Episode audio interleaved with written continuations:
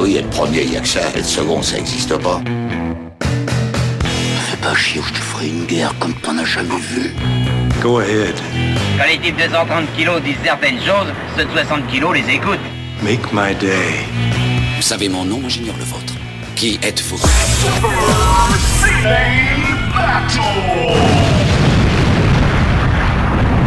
Le second, c'est un con.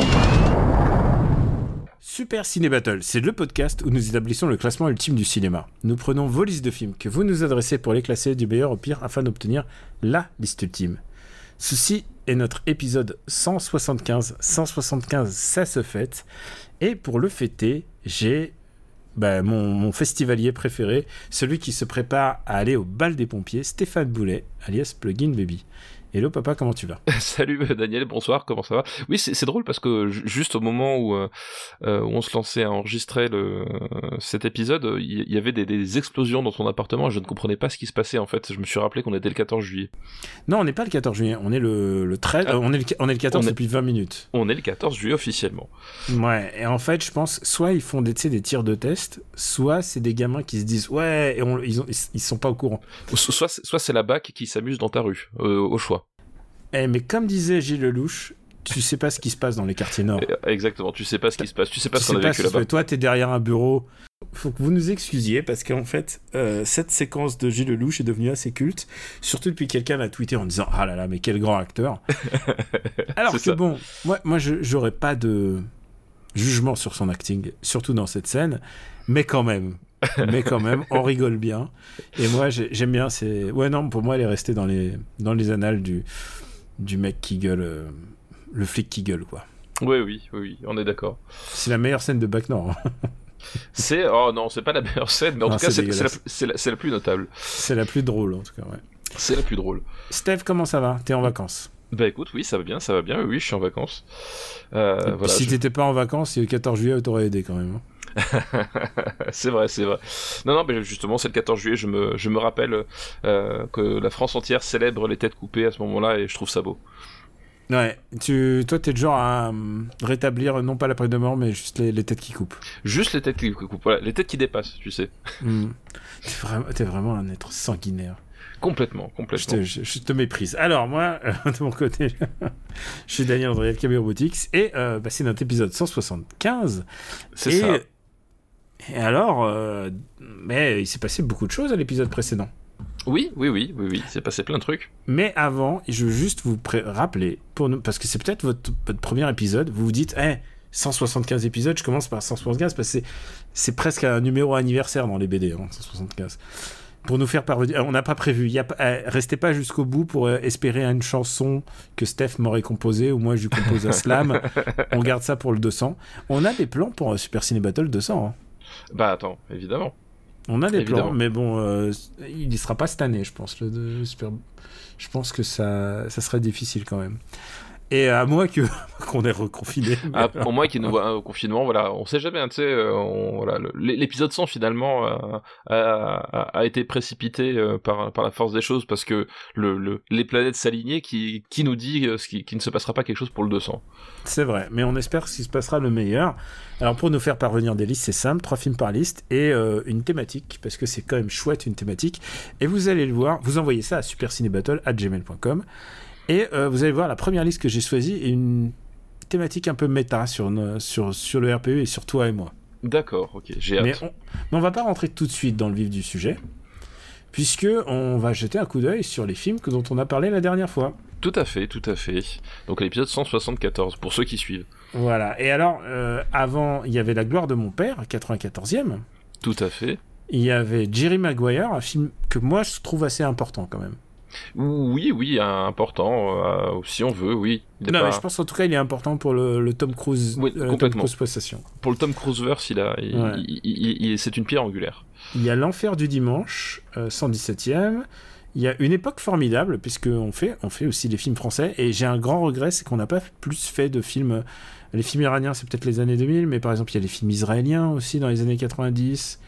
Euh, Il y a beaucoup de films. Parce que les années 90, c'est aussi les années où MK2 vraiment prend son envol et donc euh, nous, abreuve de cinéma en tout genre avant l'arrivée euh, en fanfare du cinéma coréen dans les années 2000.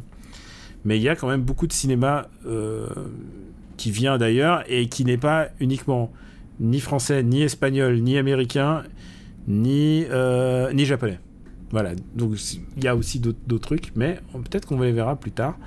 Euh, une époque formidable, donc 74e, et il faut qu'on on pose un erratum, un erratum collectif, puisque je m'associe à cette. C'est ça. Euh, je m'associe à, cette, euh, à, cette, à cet échec, faut le dire. Ben, ce qui s'est passé, c'est qu'on a essayé de résumer euh, Bienvenue à Gattaca, qui n'est pas un film facile. Je dirais pas que c'était un échec. Je dirais que ça n'a pas marché. alors, c'est quoi? En disant ça, je pense que tout le monde t'a pardonné. Tous les gens sur Discord. Et alors, moi, je veux dire, ma, part de responsabilité, c'est que je me suis un peu reposé sur toi pour me dire l'histoire. Et ça, et ça, je fais ça parfois parce que je me dis, ah, toi, tu l'as bien en tête, alors que moi, ça fait quand même des lustres que je l'ai pas vu. Et toi, t'as un peu t'as un peu swipé l'histoire. En, et, en fait, oui. Et, et, et, je pense, et je pense, si tu me permets, je pense que c'est aussi parce que euh, tu voulais pas spoiler. En fait, c'est ça. Le, le, le, la racine du problème, c'est que je voulais pas révéler un détail important. Euh, euh... Et ben, on va le révéler dès maintenant. Voilà, c'est ça.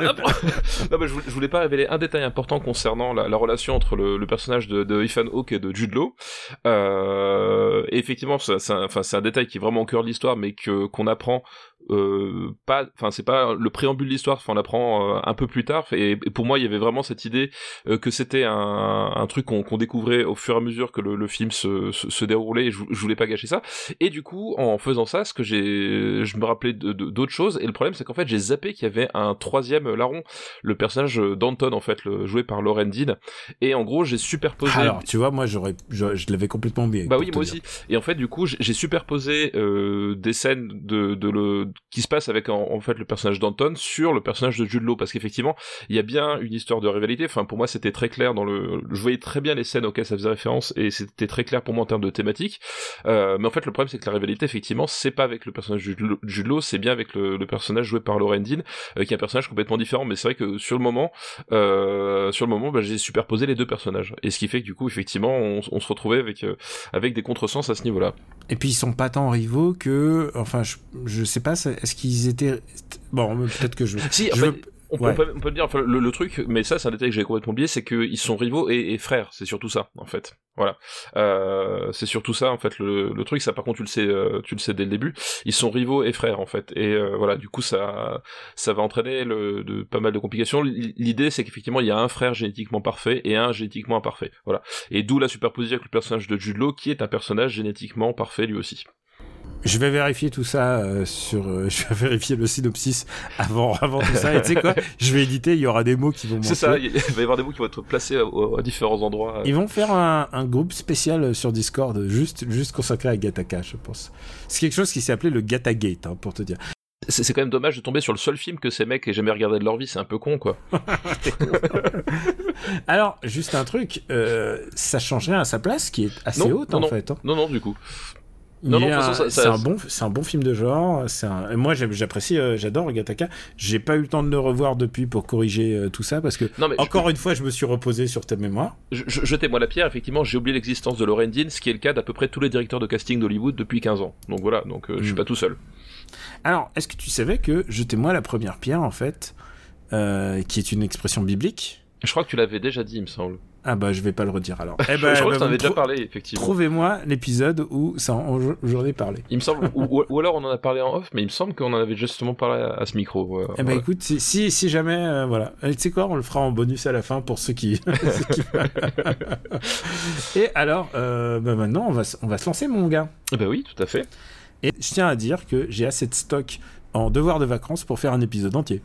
Ah oui, bah ça tombe bien, parce que pas moi. Mais ça serait pas drôle de faire que un épisode avec bah des non, devoirs faut, de vacances faut parce des, que faut des listes actives, voilà. Il faut, il faut remercier. Oh putain, je viens de recevoir à l'instant une liste. Ah non, c'est trop, c'est trop hardcore. Mais bon, écoute, on verra.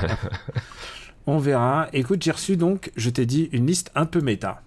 Et en plus, elle nous est envoyée par un, un, un grand, un grand classique. C'est Marc Andou. Ah oui, Marc Andou. Merci pour ta liste. Qui a enfin, eu quand je dis même merci, quelques... mais. Qui a eu... Ah non, mais tu vas le remercier juste. Il y a un film que tu n'as pas vu.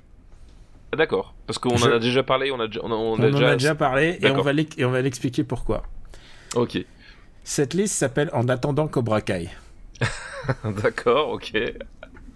À la demande du marbre, qu'ont fait les acteurs de Karate Kid en attendant Cobra Kai? Je, je pense savoir quel film j'ai pas vu, du coup. Et le premier film, et c'est celui qu'on n'a pas vu, et on va devoir en parler, mais on va pas le classer, bien sûr. C'est Shoot Fighter. C'est Shoot Fighter. Alors, moi, je fais une promesse, c'est qu'on en parle à l'épisode prochain. Eh, ah, tu fais le premier Ah, ben attends, il faut. Ok, d'accord. Ok, bah, il faut, faut, que Ah. je, faut que je le regarde ce week-end. Alors. Alors, alors pourquoi Parce qu'on a, faut le dire, on a prévu d'enregistrer pas mal d'épisodes parce que Voilà. nous, on part pas, on part pas en vacances. On va essayer de, on, quand même vous, vous voilà, avoir là, un épisode. Et, et- euh, et pour, voilà. et pour ceux qui, qui, qui se disaient, mais comment est-ce que euh, il a pu deviner que c'était Shoot Fighter dont on allait parler? Euh, Je suis pas devin à ce point, c'est simplement que euh, pour rembobiner un peu l'histoire, le, le week-end dernier, j'étais euh, sur Paris pour euh, pour faire une, une présentation euh, au cinéma du Club de l'Étoile de, de Dark Star. monté à Paris, comme on dit, Voilà. euh, comme disait euh, Jean-François Copé. Bah, je, je monte à Paris complètement, hein, euh, vu que je suis plus au sud, donc forcément, voilà. Euh, et je suis donc forcément passé, euh, passé voir Daniel. On a streamé euh, ensemble, et on a streamé une de nos découvertes, parce que figurez-vous que avant de, de streamer, on, on s'est un peu baladé dans un, une boutique de. Ah, on a de mangé une glace. On a mangé a une mangé- glace. on Je crois mangé- que t'as pris, t'as pris deux boules. On a, on a mangé du kimchi et une glace, tu vois, comme quoi. C'est mais, vrai. mais voilà, dans cet ordre-là. Euh, et on est allé dans une boutique de, de DVD et on, voilà, on a, on a un peu, un peu, euh, un peu chiné et on est tombé sur le DVD de Shoot Fighter, un, un film dont j'avais jamais entendu parler. Alors, c'était, c'était une promo. Il y avait 4 DVD pour 10 euros.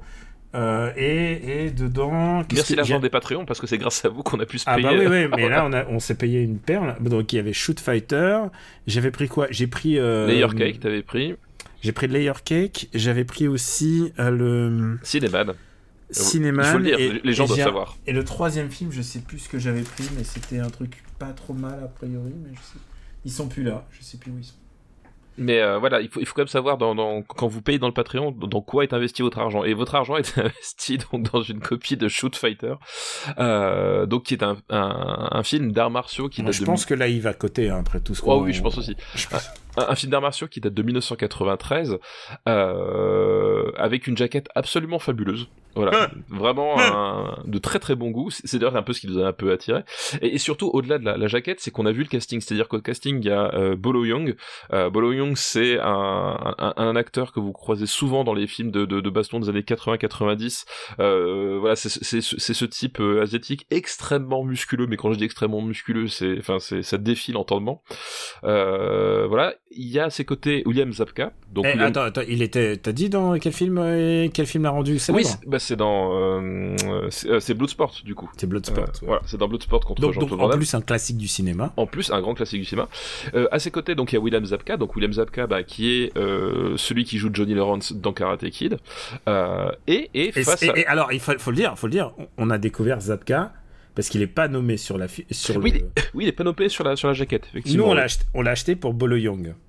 On l'a acheté il y a pour Mar- Bologne. Il y a Mariam Dabo, il y a James Pax. Alors je sais pas qui est James Pax, mais par contre, et ça, et ça c'est le, c'est le mot, c'est le prénom que j'ai, je savais pas qui c'est. C'est Martin Kove, et on a compris qui était Martin Kove quand on a vu, Bah oui. euh, on a vu très vite Martin Kove arriver. Et Martin Kove, c'est le méchant de De Co- Cobra Kai. Voilà, c'est le Sensei Chris en fait de de de de de, Cobra Kai et de donc de Karate Kid, euh, qui joue le méchant de ici hein, dans dans Shoot Fighter. Voilà, le Donc, méchant qui, un- je cite, déshonore le shoot fighting.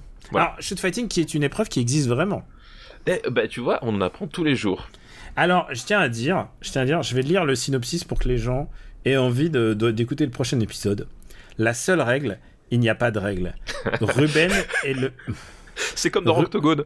ouais. Ruben est le meilleur élève du, go, du, go- du gojo de Shingo, expert en arts martiaux.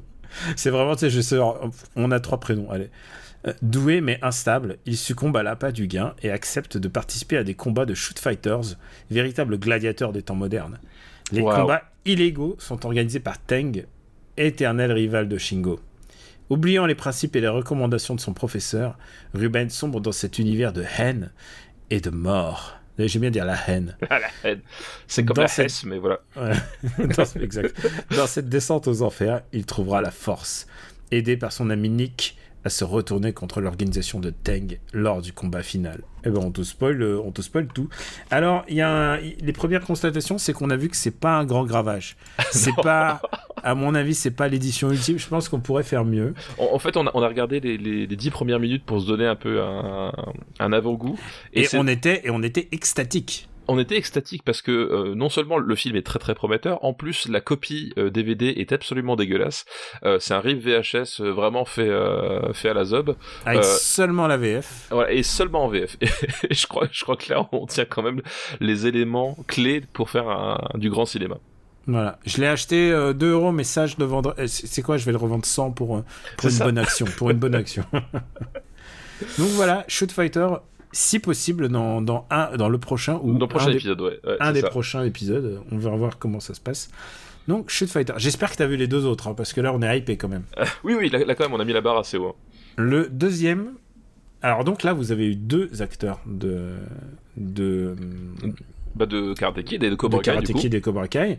Et Mariam Dabo, donc de, de James Bond, euh, Tu n'es pas, tu, tu n'es pas joué. Tu n'es pas joué, tout à fait. Living Daylight.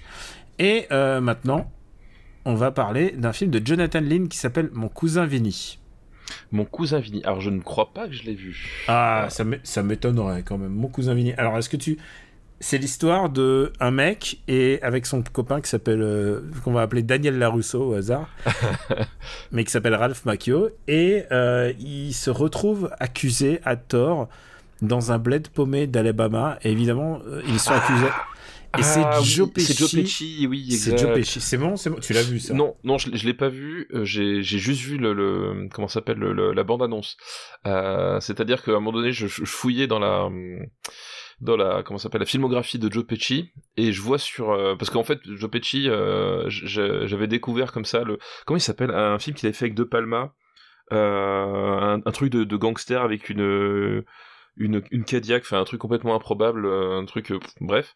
Euh, voilà, je m'étais mis un peu à fouiller dedans, je me suis dit mais qu'est-ce que c'est que ces films dont j'ai dont aucune connaissance? Et j'ai vu le, le, le, titre et j'ai regardé l'abondance mais je suis jamais allé plus loin en fait. Eh ben écoute, si tu veux, c'est un film euh, Fox Searchlight, euh, pardon. Euh, ah bah donc non, pas, non, non, pas, pardon, pardon, pas Fox Searchlight, c'est 20th Century Fox. Donc, bah, enfin presque, 20 ans plus tard, c'était Fox Searchlight, et donc il est disponible sur Disney. Sur Disney Plus, d'accord. Et eh ben écoute. Et en plus, il y a une actrice qui, qui va faire une jolie carrière qui s'appelle Marissa Tomei. Ah bah oui, bon bah voilà, tu m'as donné une excellente raison pour le voir. Attends, Ralph Macchio, Joe Pesci, Marissa Tomei, et en plus, c'est un peu, c'est un peu l'histoire qui pourrait m'arriver, quoi. Je vais dans un village très reculé de Haute-Savoie. je m'arrête pour, euh, pour, pour euh, manger du fromage, parce qu'il y a un très bon fromager, que je connais l'adresse, et hop, on retrouve quelqu'un mort, et on, et on m'accuse. Eh ben, évidemment, évidemment. Voilà, ça, ça, pourrait ça, ça, ça, te pend au nez, ça te pend au nez ça me pend mais en même temps, ton fromage est dans ta, dans ta vallée. Si... Redis-moi son nom si c'est possible. Le Margeria. Ah, le Margerias. Ah, quand tu le dis, c'est comme. Bon, alors écoute, euh, pour l'instant, on a que deux films là-dedans. J'espère que tu as vu le troisième, mais je sais que tu as vu le troisième. Et j'espérais qu'on ait vu mon cousin Vini, parce que mon cousin Vini, quand même, c'est Joe Pesci. Hein. oui, c'est. Ouais, mais c'est comme ça que. Même... Je savais pas qu'il y avait Ralph Macho dedans, tu vois. Et euh, maintenant, on va parler d'une comédienne et c'est un film dont on a souvent parlé.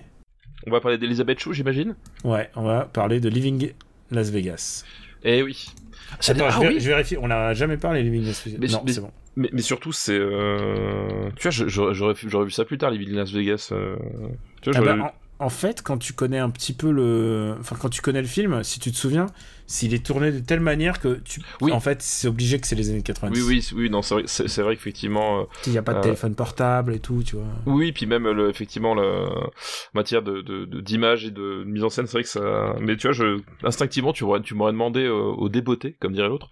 je, je t'aurais dit tout début des années 2000, tu vois. Et on en a souvent parlé. Alors, euh, euh, je pense que, alors c'est pas la politique de la maison parce qu'en fait, les films, ça reste comme des fictions, mais ça adresse des sujets graves.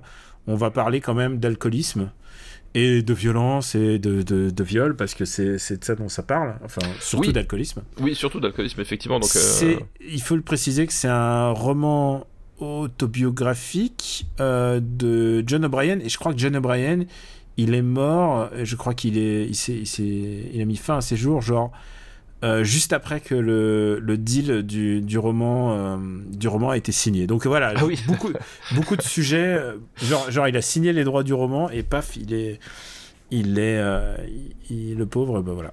Et, et c'est Mike Figgis qui réalise.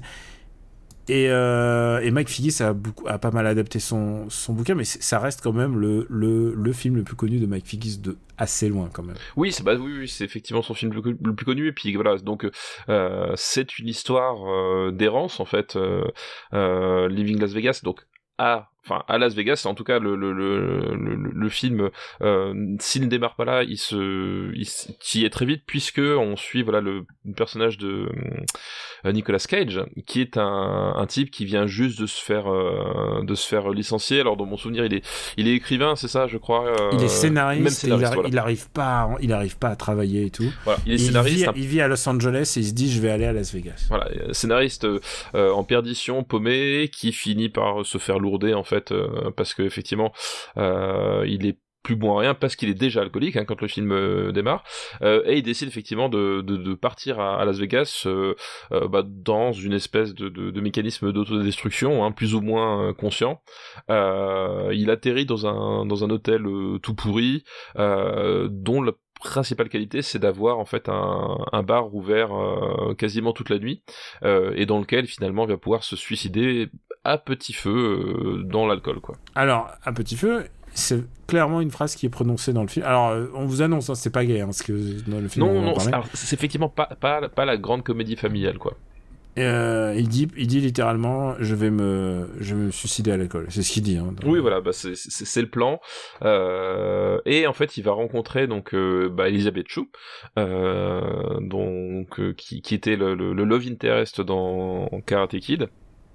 Une, euh. grande, une grande actrice quand même, qui n'a pas eu sans doute la carrière qu'elle aurait mérité. Elle a eu un Oscar pour ce film, je crois. Oui, oui, oui. oui. Puis, puis en plus, effectivement, c'est un peu le destin de beaucoup d'actrices, c'est que passé un, un, certain âge, elles n'intéressent plus Hollywood en fait. Euh... Et même, on leur, on leur donne pas des super rôles, ou alors, ou alors elles, ont, elles, vont dans une. Euh, elles vont dans une carrière plus indé et du coup elles signent pas les gros rôles qui devraient enfin je veux dire et puis après, euh, oui, c'est vrai que c'est un scandale. Enfin, qui est oui, oui, c'est un scandale. Les, que les, les femmes d'un certain âge, euh, et surtout on le voit, de, des grandes stars des époques de l'année 90, bah évidemment elles ont du mal à, elles ont du mal à, poursuivre et il faut littéralement qu'elles se fassent leur propre carrière eux-mêmes, quitte à devenir productrices. Je tiens à dire que évidemment euh, Nicolas Cage est je sais pas si on entend les paf paf. Oui, on, on, on, entend, on entend en fait les feux d'artifice. Et, euh, et, Nicolas Cage est coproducteur du film, bien évidemment. Euh, c'est un bon move de sa part, puisque je crois que c'est pour ce film-là qu'il reçoit l'Oscar, non? Euh, alors du coup, je me rappelle plus. Oui, mais c'est oui. Enfin, lui il reçoit l'Oscar, Elisabeth Shue ne le reçoit pas. Voilà, c'est ça. Je, je, vois même pas pour quel autre film il aurait pu le recevoir de toute façon. Donc c'était. Ah, alors je pense que Bring Out the Dead, qui s'appelle en français, j'ai oublié. À tombeau ouvert? À tombeau ouvert, je pense que c'est clairement un rôle où il visait les Oscars. Ah oui, alors il visait, ouais, mais. Et, et je crois. Attends, tombeau ouvert, il est sorti après en plus. Euh, oui, dans mon souvenir, c'est 98, quelque chose comme ça. Hein. Ouais, donc, donc clairement, il est, sur, il est sur cette ligne. En plus, à tombeau ouvert, c'est aussi un alcoolique. Oui, oui, Donc, euh, et euh, on, peut, on peut dire beaucoup de mal, ou plutôt on peut se moquer beaucoup du méthode acting et tout ça, mais en l'occurrence, ça fonctionne assez bien là. Je pense que tous les trucs de Nicolas Cage qui est de shit, ils sont très cohérents par rapport au personnage du, au personnage qu'il incarne à l'écran. Il est, euh, il est infect. Il est souvent infect. Il est, euh, il peut pas avoir une, discussion sérieuse avec quelqu'un et à chaque fois que quelqu'un lui donne un conseil, euh, il se met en, c'est comme s'il se met à l'alcool, le, le, terrible descente de l'alcoolisme quoi. Et, euh, et, là, en fait, euh, c'est vraiment, il est pathétique. Et quand il raconte Elisabeth Chou, qui est prostituée, faut le préciser. Tout à fait. Il a, ils ont une conversation de ne me donne pas, pas d'arrêter de boire, et, et, moi, je te parle pas de ton métier de, de prostituée. Ils ont une espèce d'accord, bah, ce qui fait qu'ils ils ont, ils ont jamais vraiment de relation sexuelle. Euh, juste un tout petit peu au début, mais ils se croient qu'ils ils, ont jamais de sexe ou presque pas en fait.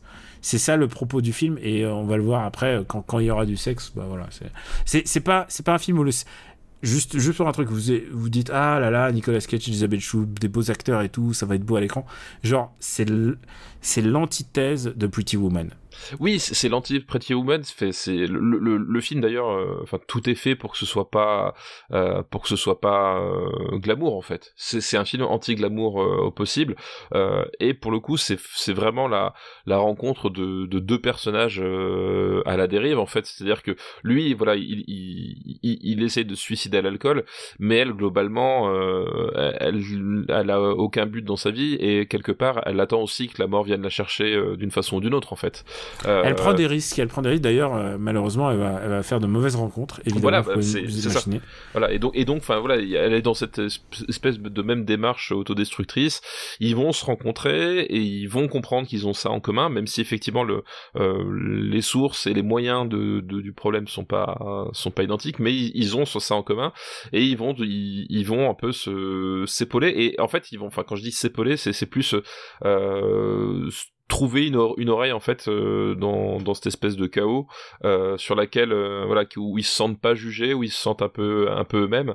Voilà et il faut pas effectivement voir ça comme un comme une comédie romantique en, en, devenir. Donc ça c'est pas du tout le propos c'est pas du tout l'angle qui non ils sont... parce que ce qu'on attend d'une comédie romantique en général c'est que ou par exemple pour prendre un j'allais dire une comédie romantique avec une j'allais dire, avec des personnages dysfonctionnels et qui, voilà, ce qu'on attend, c'est qu'à la fin, ils règlent leurs soucis, ils règlent au moins leurs problèmes. Et je pense par exemple à la secrétaire, où justement euh, la femme a un, un, comportement autodestructeur, elle se mutile au début et finalement elle se, elle se découvre. C'est ça, c'est d'ailleurs ce que les Américains détestent comme film. C'est d'ailleurs des trucs où genre ah mais est-ce qu'ils sont guéris? Non non ils sont pas malades, ils, ils avaient un problème et voilà. Euh, là, en l'occurrence, ils essayent pas de se soigner. Non, voilà, c'est ça, c'est ça, c'est ça le truc, c'est qu'effectivement, on, on, voilà, il y a pas du tout ce, cette espèce de de canevas qu'on pourrait imaginer, même craindre, hein, j'ai envie de dire quelque part, un peu à la à la à la Silver Lining Playbook ou des choses comme ça. Euh, c'est pas du tout le propos, et justement, on, est sur cette euh, sur euh, sur ce naufrage en fait en, continu euh, et des personnages qui vont quand même dévoiler leur humanité mais euh, qui vont pas être justement dans cette espèce de de de, de, de cliché en disant bah, tout va finir par s'arranger quoi. C'est pas vraiment le cas quoi. Et est-ce que tu aimes ce film? Oui, écoute, euh, Living Las Vegas, c'est un film que euh, que j'aime bien. Euh, bah, je sais pas si je serais capable de le revoir. oui, alors je, je sais pas effectivement, je sais pas si c'est un film que je reverrai souvent. et voilà, il y a, c'est vrai que c'est un, un, film qui est un peu compliqué à, à encaisser. Euh, il, il, a à la fois le, le, le, le qualité et défaut, c'est-à-dire que tu, euh, c'est un film qui repose énormément sur ses acteurs. Et euh, si à un moment donné, il y a, tu t'es pas pris dans leur jeu, bah ça, tu peux très facilement passer à côté, euh, parce que voilà, c'est vraiment. Un ah oui, si tu trouves que Nicolas Cage en fait trop. Voilà, c'est, c'est honnêtement, il y a, voilà, il y a pas beaucoup de branches euh, auxquelles te raccrocher en dehors de la performance des acteurs entre guillemets quoi. vraiment, c'est, ils sont au cœur de de la dynamique, de mise en scène, euh, de l'écriture. Et puis si, si ça, ça t'échappe, bon ben voilà, c'est sûr, tu resteras en dehors. Quoi. Et je trouve qu'Elisabeth Chou, elle est au-dessus de tout. Elle est vraiment euh, incroyable. Elle, joue avec parce qu'elle joue quand même une prostituée, mais très stoïque, très. Euh, elle est très consciente de, de ce qu'elle est dans cet univers, quoi. Oui, oui, oui, oui. Et, elle, elle, joue, elle joue, elle joue brillamment, quoi.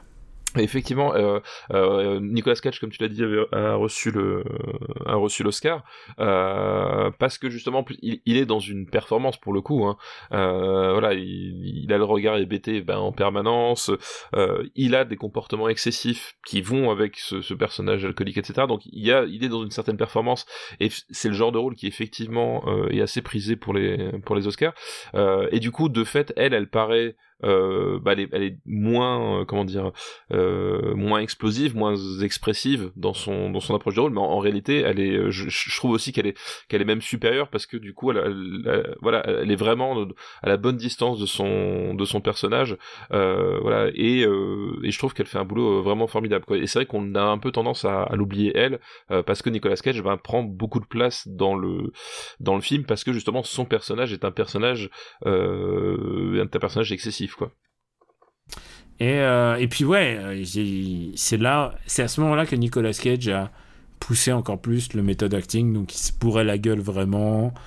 Euh, il a fait des, des, stages de bourrage de gueule. Il est allé chez les alcooliques anonymes pousser l'enquête. Enfin voilà, ils, ont, ils ont chacun, ils ont ils ont fait leur travail de comédien, c'est-à-dire ils se sont renseignés comment ça se passe.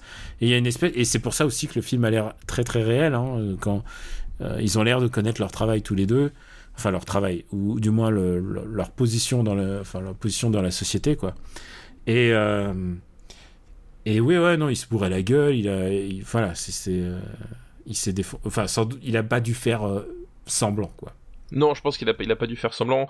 Et, euh, et c'est vrai que c'est, marrant ce genre de, euh, de, de, de, performance quand tu vois chez, Nicolas Cage, c'est-à-dire que euh, tout le côté justement très excessif du personnage qui est donc dû à l'alcool, ça va devenir sa sa marque de fabrique en tant qu'acteur quand il va enchaîner le quand il va faire 5 6 films par an en fait il va euh, il va un peu se réfugier dedans c'est-à-dire qu'il va rejouer comme dans les, moments les plus euh, euh les plus barrés de Living Las Vegas euh, voilà comme une espèce de, de, refuge quoi un peu ben c'est un peu la fusion de ses rôles futurs c'est la fusion entre ce qu'il fait là et ce qu'il fait dans dans Sailor là en fait un peu, ouais. Il y a un peu. C'est.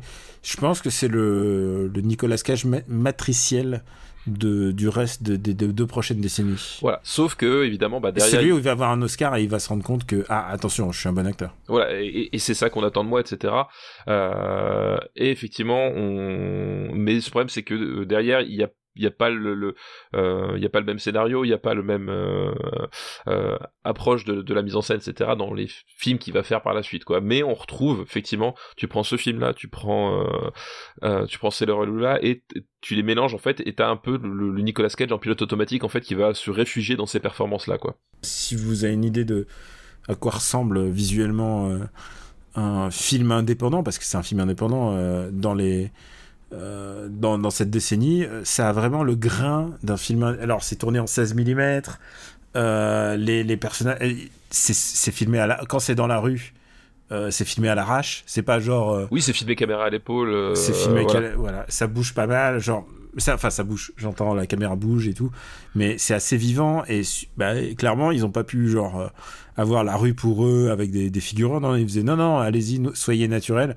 Et c'est un film. Je pense, c'est une espèce de, de tentative naturaliste de, du cinéma euh, à l'américaine quoi c'est un peu euh, ouais, non, tu, peux y voir même un, un, espèce de de, de, prémisse réponse au, dogme danois. Euh, voilà, enfin, tu as, un peu un de ça, sauf que euh, en termes de, euh, de, photographie, on est sur un truc qui qui pour le coup fait très américain en fait. C'est-à-dire que voilà, il y a vraiment ce, soin dans, la photo qui est assez particulier, mais qui est filmé effectivement avec une caméra vivante, une caméra une caméra vérité quelque part, caméra vérité qui pour le coup est bien utilisé parce que c'est un peu toujours le problème que qu'on peut avoir avec les caméras vérité c'est qu'il y a il y a des fois ça en fait trop et en fait tu, ne vois plus que la caméra tu vois ce que je veux dire. C'est qu'à un moment donné quand euh, tu dis oui euh, c'est des images prises sur le vif il y a certains films qui utilisent ce, ce, cet artifice et qui tombent justement dans le dans l'antinomie de ce qu'ils veulent faire et qui font que la, tu ne vois plus que la caméra et le mouvement qu'elle fait en fait. Euh, là pour le coup je trouve l'approche le, de, de Mike Figgis est quand même euh, est quand même très très solide dans le sens où euh, bah oui il y a des moments où c'est filmé euh, de loin en, longue focale à l'épaule donc forcément ça bouge etc mais en même temps t'as des as, voilà t'as as des vrais euh, euh, t'as des vrais parties pris de mise en scène qui accompagnent les, les, les personnages t'as as une vraie intention de, de, de structurer l'espace et le temps autour de certaines scènes clés voilà tu bah tu parlais justement de à un moment donné quand le, le, le, sexe intervient réellement dans le récit en fait t'as une vraie attention de Mike Figgis en, termes ne serait-ce que de, de montage sur la tension qui est autour de euh, de tout ça. Euh, voilà, donc il y a voilà, c'est une approche qui naturaliste qui fonctionne euh, qui fonctionne très bien et qui bah, qui qui renforce en plus le, côté le côté intense de des interprétations quoi. Ah bah écoute, je te propose de le classer. Eh ben oui, classons-le. Encore une fois, un film à regarder. En fait. Faut être, bien, faut être bien accroché quand même. Faut être, faut être assez accroché. C'est quand même, quand même un film ultra sinistre. Et, euh, et où tu sais, normalement, les scènes de sexe sont catharsiques, là, elles sont tout l'inverse. Oui, oui, en termes de, bah, en termes de catharsis, voilà, c'est euh, même quand il euh, y, a des scènes, parce qu'il y a, y a on, il faut le dire, il y a quand même certaines scènes où il y a plus légère entre guillemets dans, dans Ah le oui, film. oui, ils, rigolent, ils vont au resto. Voilà, il y a des scènes de C'est quand même complicité. des gens qui ils vivent ensemble en fait. Voilà, c'est ça. C'est des scènes de complicité parce qu'effectivement, ils ils vont vivre sous le même toit. Euh, mais même là, en fait, il y, a- il y a toujours cette espèce d'amertume. En fait, enfin, il y a, il y a un truc très très touchant en fait euh, dans le dans le dans leur rapport qui fait que tu tu comprends qu'ils sont pas bien à l'aise dans la situation, mais que ils essayent de saisir un peu le le les choses positives quand elles arrivent, mais qui voilà, c'est ça ça ça- il y a toujours cette espèce de chape de plomb euh, au- au-dessus d'eux quoi. Alors où est-ce qu'on va le classer? Euh, où est-ce qu'on va classer Living Las Vegas? Euh, Alors c'est mieux que Jurassic Park. Là je vois 72. Et c'est une phrase que vous entendrez beaucoup dans ce podcast. Ah, tu trouves ça mieux que Ok, d'accord. Ouais. Euh... Bah, film, un film euh, compliqué, Virgin. Enfin, pas compliqué, mais un film. euh, ouais, euh, je vois ce que tu dire. Mossad, Virgin Suicide 66e. Je crois que je préfère Virgin Suicide. Est-ce que à Nicolas Cage, euh, voilà, est-ce que tu préfères Nicolas Cage dans Snake Eyes ou dans euh, Living Las Vegas? Ah, je, je pense que Snake Eyes est quand même mieux réalisé. Bah, Snake Eyes, bah, il y a, il y a quand même cette, comment dire, cette confiserie euh, offerte par euh, par Brian De Palma, voilà. euh, Je préfère donc- Misery. Je préfère Misery. Ah, je préfère Misery aussi. Euh, Et je crois que je préfère Jeune fille partage la phare. Par contre, euh, au-dessus du bûcher, d'égalité. d'égalité, bah écoute, vendu. Hop là. Voilà. Ah, et on a un peu discuté celui-là. Living, partir, Las Vegas. Partir Las Vegas. Et voilà. Bon, on remercie Marc Andou pour sa liste. Merci Marcando pour ta liste, effectivement, très bonne thématique. Très bonne thématique. C'est une thématique méca. Alors là, on a. Je regarde. Ah oui, on a le temps de faire euh, de prendre une autre liste quand même. Oui, on a le temps, ouais, effectivement. Alors, excuse-moi, tu peux me, me laisser deux minutes parce Vas-y, vas-y. Ah, il y a une liste. de- Tiens, je te lis ça. Il y a- J'ai reçu une liste 2015. 2000 de- de- de- des films de 2015, c'est des, des films basés sur les parcs d'attractions. Ah, d'accord. Ah, j'ai- c'est quoi des listes où j'ai vu qu'un seul film C'est compliqué pour moi. Genre, ben. euh, on pourrait, hein. Je regarde, je regarde. Il faut me laisser deux minutes. hein. Ah, mais oui Tiens, voilà. Oh, ok. Écoute, j'avais dit que. Steph, j'ai trouvé une liste. Vas-y, balance. J'avais dit.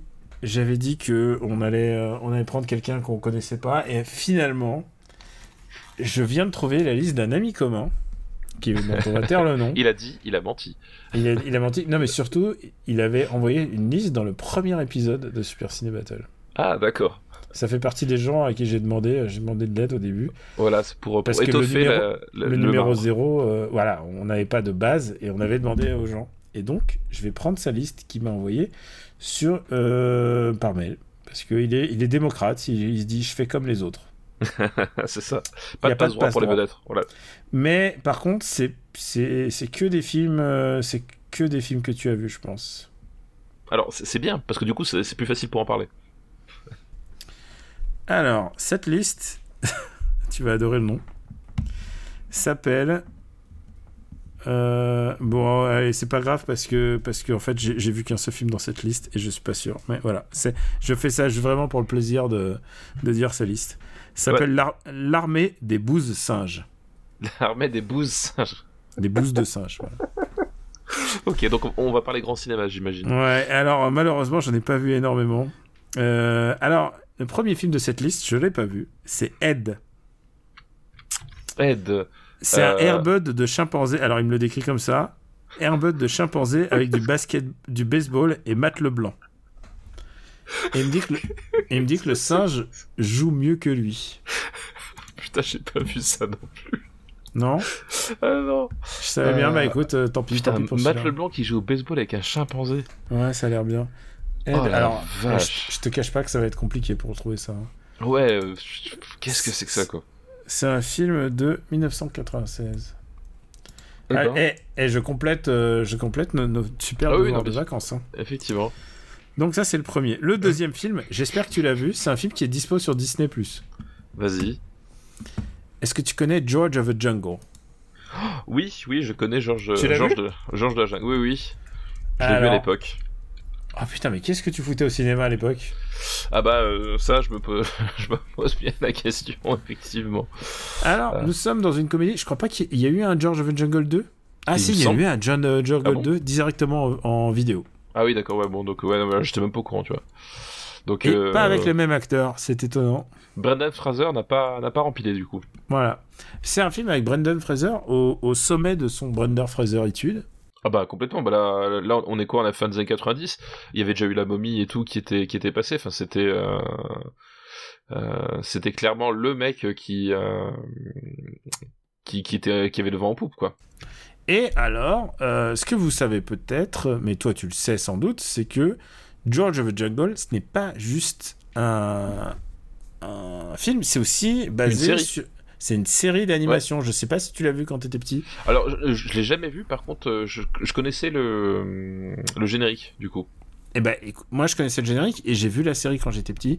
Et ça faisait George, George, George, George, George of the Jungle, voilà. pop on tree, that banana tree, aïe aïe aïe tree. Voilà.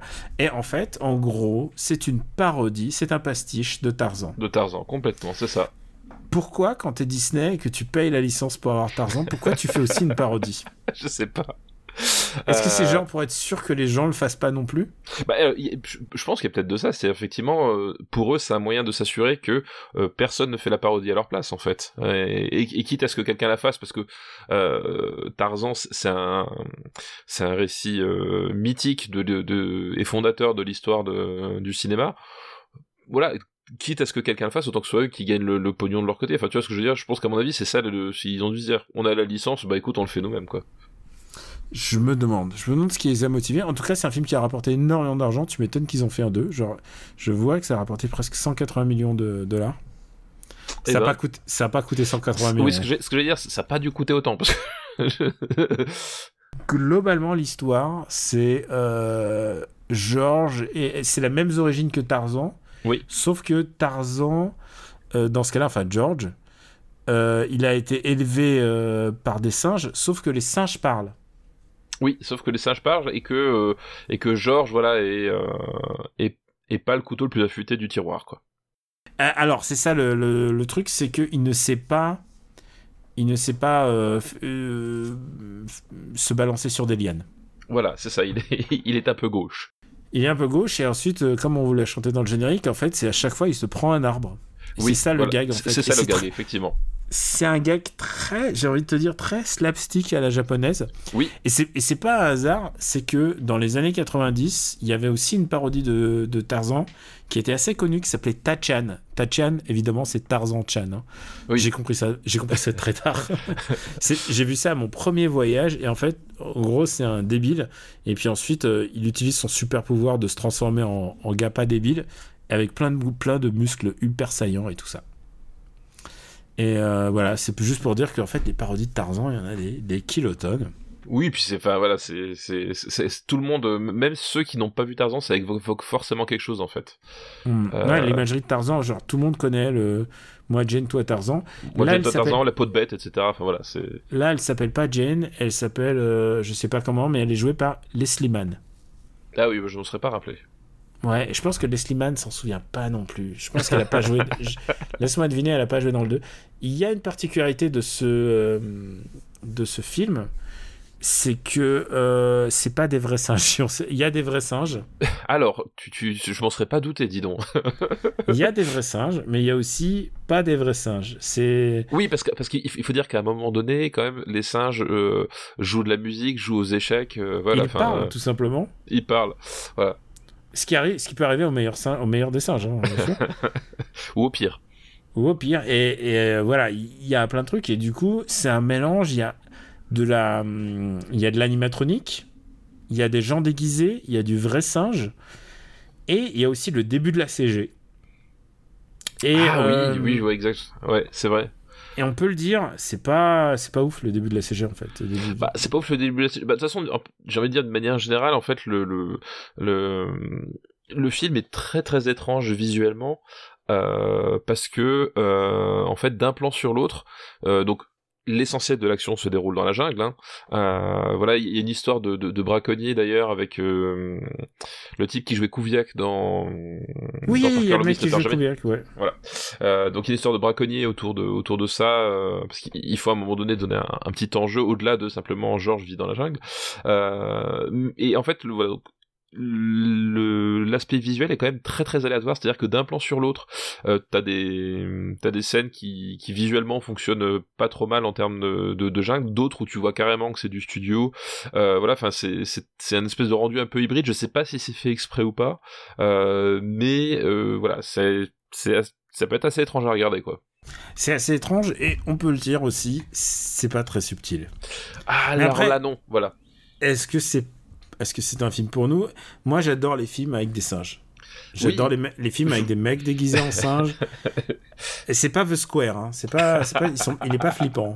T'as vu The Square finalement? Oui j'ai vu ouais C'est oui, oui. super. Le scène du singe est super. Euh, j'ai vu The Square. Euh, oui non c'est pas le même trip. Euh, non non bah effectivement le euh, voilà on est dans la grosse comédie potache avec avec des scènes décalées, avec euh, des euh, voilà, il y, a- ce gag justement du fait que soit il se mange un arbre, soit il, se plante, euh, enfin il tombe de parce qu'il rattrape pas l'alien, etc. Enfin voilà, c'est un truc voilà. Puis il y a aussi évidemment des, des scènes sur il, se il se il se il s'éclate les, les, les testicules sur des branches. Enfin voilà, c'est ce genre de, de, choses qui, qui se qui se passent de façon un peu un peu récurrente quoi. Juste pour vous situer un peu le, le niveau, c'est un film où, où les singes euh, assomment les, les méchants braconneurs en leur pétant dessus. T'avais oublié hein, ce petit détail. C'est vrai, c'est vrai. C'est oui.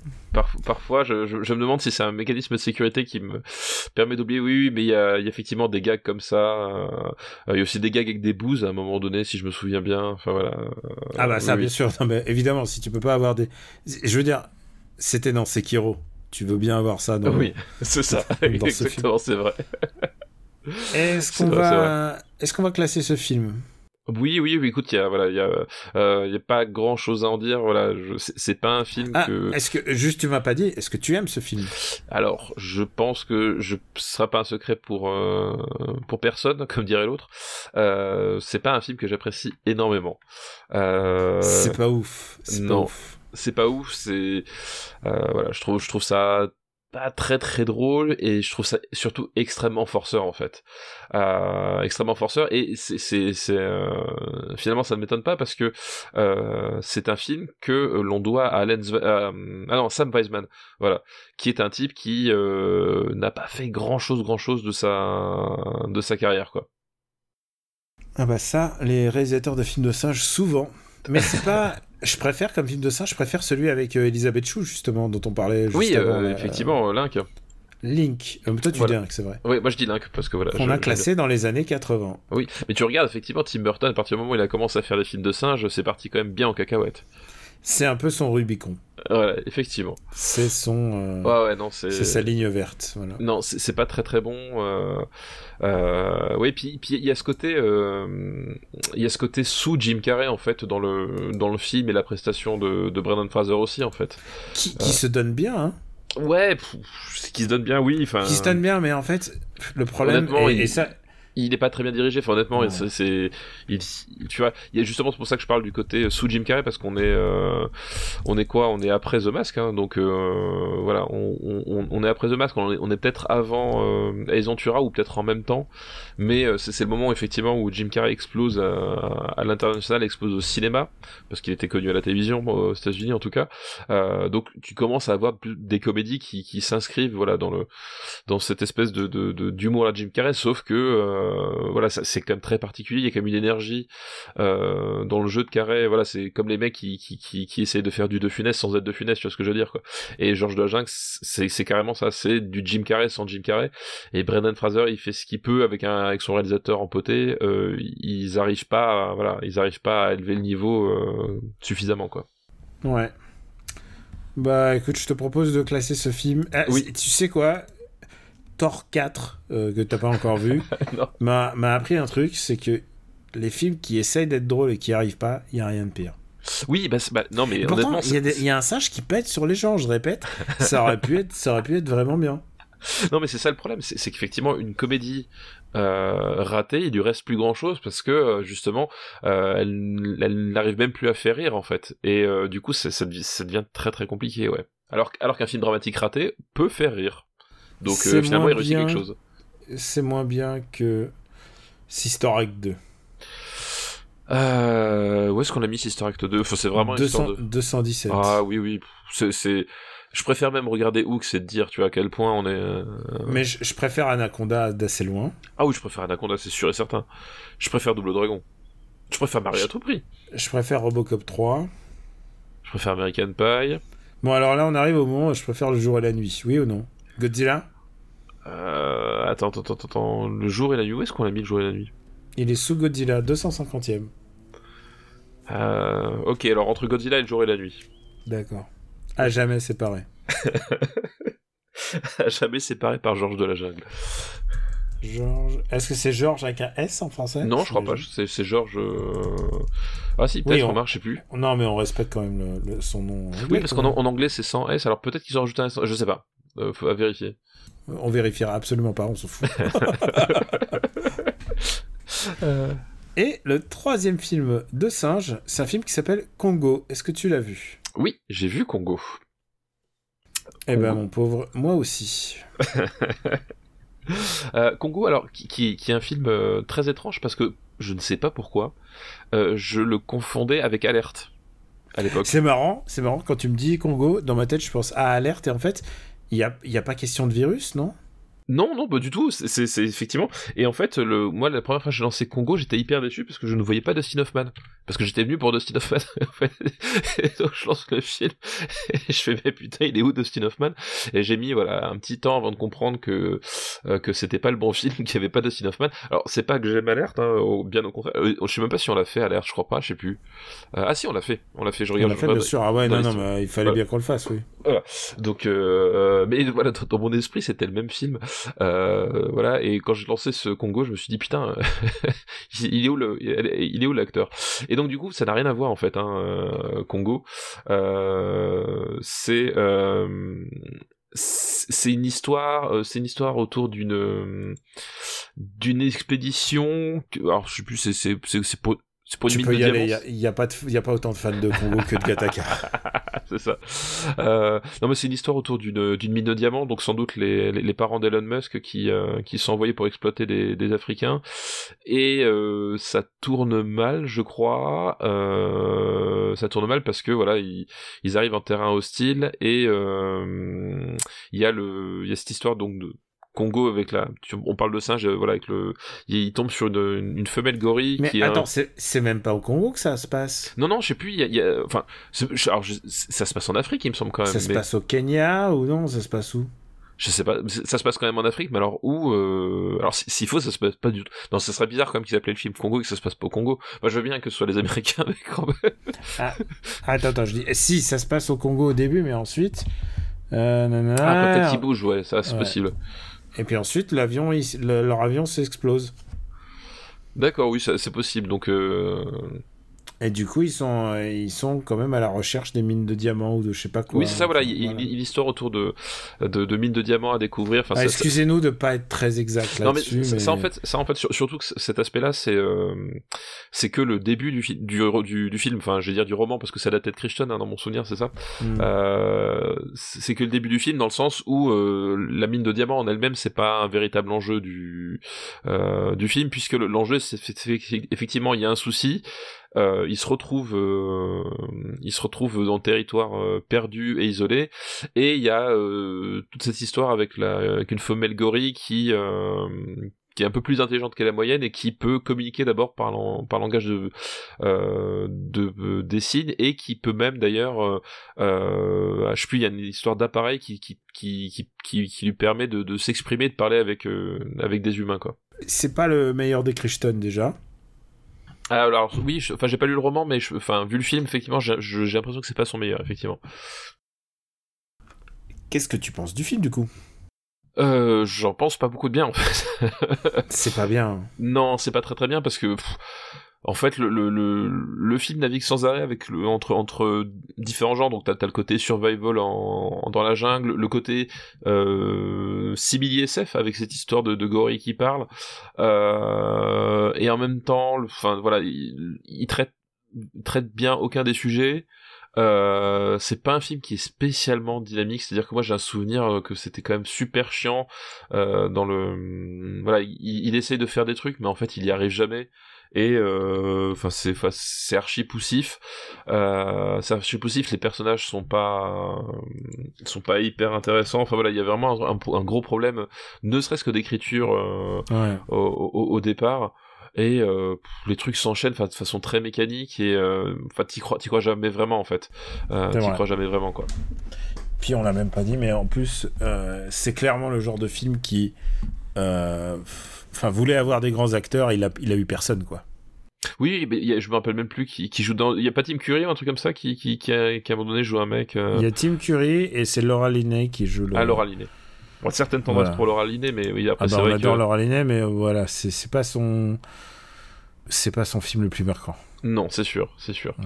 Euh, non, non, c'est euh, le film marquant de personne. Non, c'est le film marquant de personne. Et euh, honnêtement, ils, ils, sont tous là parce que euh, ils ont signé le contrat, mais je crois que personne comprend vraiment ce qu'il fait. Enfin, je...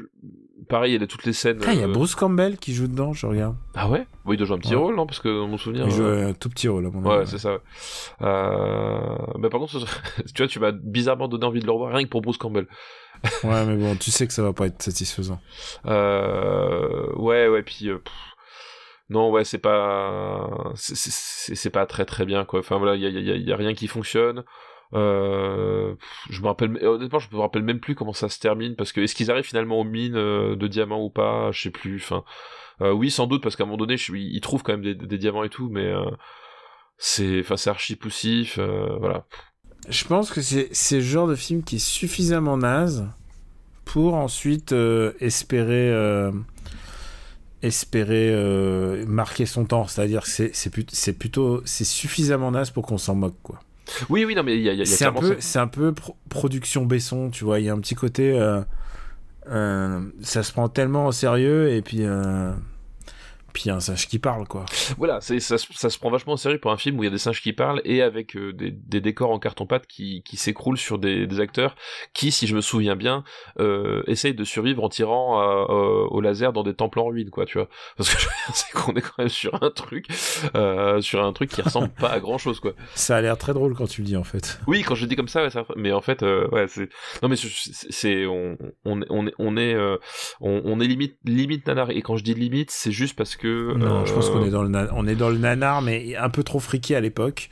Surtout, et surtout, c'est, on est dans la nanar pas drôle, c'est-à-dire qu'effectivement, on, on, on- tu vois, il est, il- effectivement, il est trop friqué et, trop poussif pour qu'il soit vraiment sympathique, en fait. Tu vois ce que je veux dire?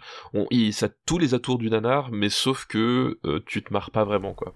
C'est un film qui aurait mérité son Razzie Award, mais j'ai été voir les Razzie Awards de cette année-là.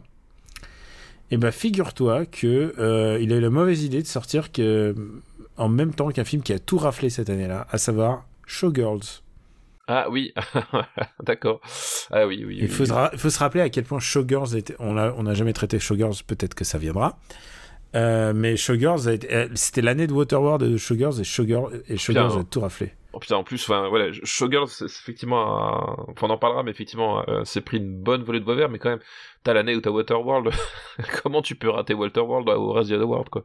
Ouais, ouais, je regarde, euh, c'est Waterworld ou Showgirls. Et donc, euh, Congo est nommé, alors, meilleur. euh, c'est Showgirls qui gagne meilleur. pire film, pire actrice pour Elizabeth Berkley. ce qui est dégueulasse, mais bon, si tu, me passes l'expression. Pire. Robert Davy euh, ne l'a pas gagné pour Showgirls, c'est bizarre. Alors que Robert, j'adore Robert Davy. J'ai une bonne tendresse pour Robert Davy, qui a l'air d'être un un fiefé connard en fait dans la vraie vie. tu sais, en fait, euh, il est. hum, Ouais, en fait, j'ai écouté une anecdote sur un podcast de, de James Bond et, et en fait, ils ont dit une fois que ah, Robert Davis, c'est un, tu sais, c'est un mec un peu. Il est très républicain et tout ça, quoi. Et ils l'ont un peu vanné là-dessus et le mec, il est allé glisser dans leur DM. Genre, euh, il a l'air un peu, il a l'air un peu perché quand même. Oui, oui, bah, il est, oui, Mm. oui, c'est. Robert Davis, si vous voyez pas qui c'est, c'est le mec dans Die Hard? Dans Die Hard. euh, Dans Die Hard, c'est le FBI. Ah oui, bien sûr, oui, bien sûr, oui, bien sûr. Non, moi, j'étais, j'étais sur les méchants, oui, bien sûr, c'est celui qui, qui était, euh, qui se croyait, qui se croyait revenu à Saigon, voilà, effectivement, euh, euh, cet acteur avec une tronche, une tronche, voilà, une tronche pas possible, qui, qui est aussi dans la série Profiler, en fait, qui, qui, qui, qui parlera peut-être aussi à, d'autres, d'autres publics. Pire est le méchant dans License to Kill de James Bond. Oui, voilà, exactement. juste après Living the Lights. pire couple à l'écran, n'importe quelle combinaison de deux personnes ou de deux parties du corps dans Showgirls. C'est vraiment, il s'acharne, c'est vraiment de l'acharnement, quoi. Pire réalisateur, évidemment, Paul Verhoeven pour Showgirls. Il doit rigoler aujourd'hui. Il doit rigoler vu, vu le culte qu'il y a sur Showgirls. Euh, pire screenplay. Il, était pas allé le chercher d'ailleurs, son rasi, euh, Paul Verhoeven? Je pense qu'il est capable de le. Je, je, pense que il, il, me semble que c'est lui. J'avais lu un truc comme ça, mais euh, euh, qui était venu le chercher parce que justement, euh, ce genre de film, enfin ce genre de série plutôt, les mecs se pointent pas trop. Donc, mais il me semble que pour Showgirl justement, il était venu le chercher. Pire, pire screenplay, c'est Showgirls, scénario de Joyce Terrace. Euh, pire nouvelle star, c'est Elizabeth Berkeley de Showgirls, donc elle en a gagné deux. C'est même pas le, c'est même pas Ami le, le singe parlant de, le gorille parlant de Congo. Pire chanson originale dans Showgirls, évidemment. Putain. Walk into the Wild, ok, d'accord. Et voilà. Et s'il y a même pas. Ah, à l'époque, il y avait déjà pire remake ou suite. Ok, d'accord. Bon, bah écoute. Bah, comme quoi, oui, c'est pas neuf. Hein. Alors, écoutez, nous, moi, j'aime pas les. les on a dit toujours, il faut se prendre avec des pincettes tous les trucs qui font pire film et tout, parce que. Euh, et même, parfois, il y a des trucs que j'ai trouvé des films horribles qui sont devenus cultes. Euh, euh, avec le temps, on n'est jamais à l'abri, on n'est jamais à l'abri de ça, mais là, c'est dur pour lui, quoi. Mais en même temps, je pense que Paul Verhoeven, il en a rien à battre. Oui, mais je crois, mais, il, me semble que c'était ça. Il, il, il, est même venu euh, euh, récupérer le prix. Il, a fait un discours, euh, voilà. Je lis qu'il est venu chercher son award à lui. Donc voilà, c'est il, premier, la première personne qui a avoir gagné un Razzie Award qui est venu le chercher. Ouais, donc voilà, c'est ça. Et ça pouvait être que lui, quoi. Donc voilà, il, a, il a joué à fond la carte du truc, quoi.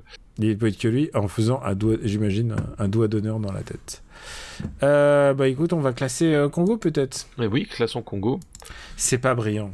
Euh, non, non, c'est pas très. Est-ce que à singe égal, est-ce que c'est mieux que Georges de la Jungle Bah, je trouve ça mieux, mais. Ouais, pas de beaucoup. Hein. Moi, je trouve ça. Attends, je. où est-ce qu'on met ce truc? Par rapport à Dancing Machine.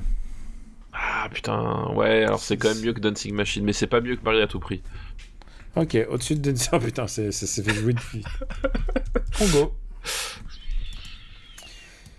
Bah écoutez, un bon film qui s'est fait euh, classer. Bah écoute, on va remercier cet ami. Euh, oui. Cet, ami euh, qui, on va dire, un ami commun cet ami commun qui, qui, nous voulait visiblement pas du bien. J'ai hâte de voir le Mat Leblanc euh, avec le singe quand même. Je peux te le dire, il y a, a qu'une seule personne qui nous a proposé Georges de la Jungle et le Mat Leblanc en même temps. Ça ne pouvait être que lui. Et celui-là. Et en même temps, il faut des films de singes. Je te rappelle qu'il y a aussi un film de singe avec Eric Cantona. Oui, Mookie. Ouais, tu l'as vu? Euh, Oui, oui, j'ai vu Mookie, ouais. Ah putain, regarde ce. Regarde, c'est bien, c'est bien celui-là où à un moment donné le singe il, essaye de, de, tirer au pistolet sur quelqu'un. Et, et c'est avec Villeray, c'est ça? Qui, est, mm. qui est moine. Mm. Ouais, ok, donc j'ai vu. Euh, alors, et tu sais quoi, c'est pire parce que là, je sais plus dans quel. Euh, je crois que c'est l'épisode précédent où tu disais Ah, j'aimerais tellement qu'on parle de ce film. Jamais t'auras ça. euh, moi, j'ai dit Eh, ce serait bien qu'on parle de Lifeline. Jamais on aura Lifeline. Par contre, alors, par contre, Mookie, je peux Mookie, dire demain, demain, tu vas avoir la liste Mookie avec la liste les footballeurs qui. Les footballeurs qui, qui jouent la comédie ou des trucs comme ça. Si vous trouvez un angle intéressant pour Mookie, allez-y. Hein. Il y a des gens qui m'ont trouvé des angles très intéressants. Bah, tu peux faire un truc genre, on ne l'a pas cantonné qu'au football, tu vois. Oh, oh, oh, je, l'ai. Très très bon. Donc on remercie cet ami, euh, cet ami commun. Et bah tu sais quoi, il nous reste du temps. Et je pense qu'on va faire un film. Tu sais pourquoi? Parce que je commence à un peu avoir la mâchoire qui fatigue. Tu sais, j'ai été euh, j'ai un peu euh, mal à la dent. Enfin, c'est pas, on m'a opéré, euh, tout ça. Enfin, donc, euh, je te parle pas non plus avec la bave aux lèvres, genre l'anesthésie, tout ça. j'aurais pas pu. Mais, mais voilà, je commence, je commence à avoir un petit peu fatigué. Et en plus, tu sais quoi, on va tourner trois épisodes, donc on va, je pense qu'on n'arnaque pas les gens. nous, virgule. Non, non, mais nous, on n'arnaque pas les gens. On est tout le temps là, et voilà, et tout, on, on assure, quoi. Donc on, va C'est essayer le de service tourner. public, monsieur. Euh, presque. Ouais, ch- Ouais, presque, presque. Donc on va parler, euh, on va parler, euh, on va parler, euh, on va faire une, on va faire, faire recommandation, putain le mec, à je suis à l'ouest, putain. On va faire un devoir de vacances. Eh ben écoute, allons-y. Là j'essaye de trouver une pièce, mais j'ai pas de pièce, putain, j'ai vraiment la dèche pour pour faire pour faire pile ou face. Alors, tu me dis pile ou face? Pile ou face Ouais, non, ça marche beaucoup moins bien quand tu dis deux. bah, Tu vas dire de dire pile ou face, alors moi je m'exécute. Ouais, j'ai bien- compris. Allez, vas-y, pile ou face. Euh, bah évidemment, euh, euh, face.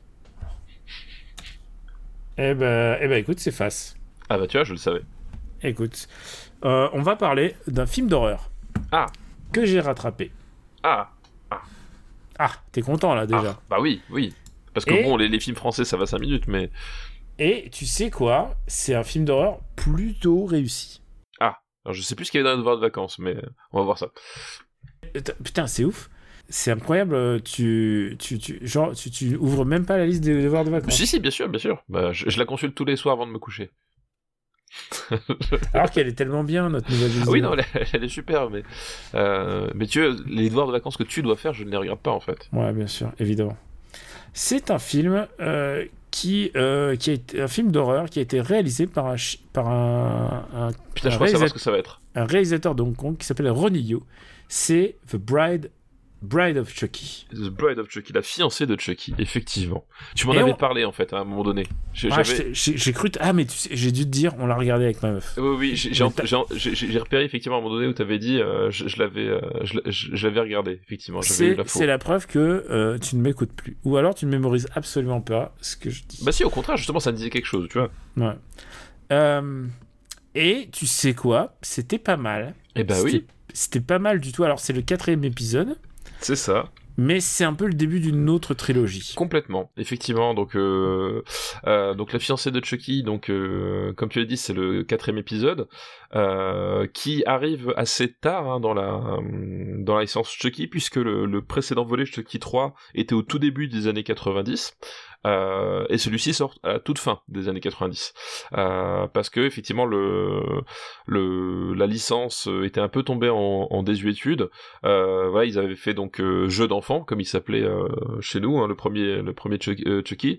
Euh, Chucky 2 et Chucky 3 ils les avaient fait quasiment coup sur coup. Je crois que c'était à toute fin des années 80 c'était- ça devait être genre 88 80 90 91 euh, puis bah, ils ont un peu essoré le truc. Euh, et voilà ils avaient besoin d'un plus neuf pour euh, pour relancer la licence et ils ont mis un petit temps avant de le trouver. Et il arrive avec la fiancée de Chucky donc euh, sous la euh, la houlette comme tu l'as dit de Ronnie Yu. Donc Ro- Ronnie Yu qui, qui, qui qui venait d'Hong d'Hong Kong et qui est je pense plus connu aujourd'hui pour ses films qu'il a fait de l'autre côté de l'Atlantique, euh, du Pacifique même, euh, puisque voilà, c'est plus pratique de traverser de, ce côté-là. Euh, à savoir le 51e étape, il a celui qui a fait Freddy contre contre Jason, que pour ses films hongkongais qui voilà qui, ont qui, font pas partie, on va dire des plus des plus connus de de l'archipel quoi.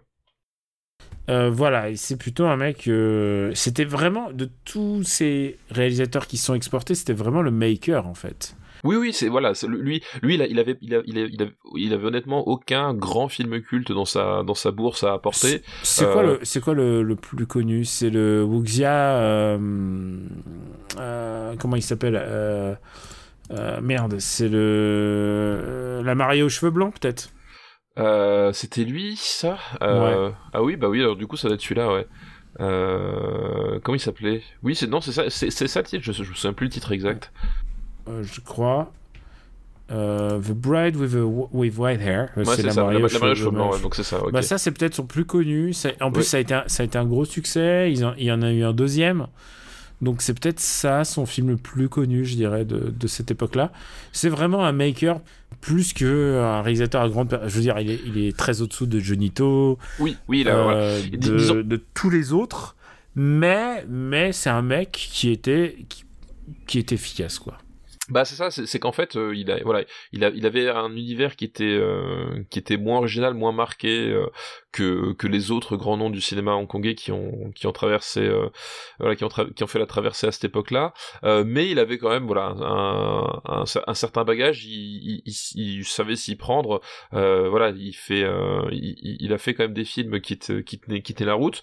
Et donc c'était pas pas forcément un mauvais dit de de, de l'avoir. Et donc du coup il débarque sur euh, euh, sur ce sur ce projet là et donc... complètement recruté euh, ah bah, parce que genre c'est vraiment pas un film personnel hein, voilà c'est pas un film personnel il arrive le script est déjà écrit par Don Mancini du coup. pas Don Mancini donc le créateur de Chucky. De Chucky tout à fait.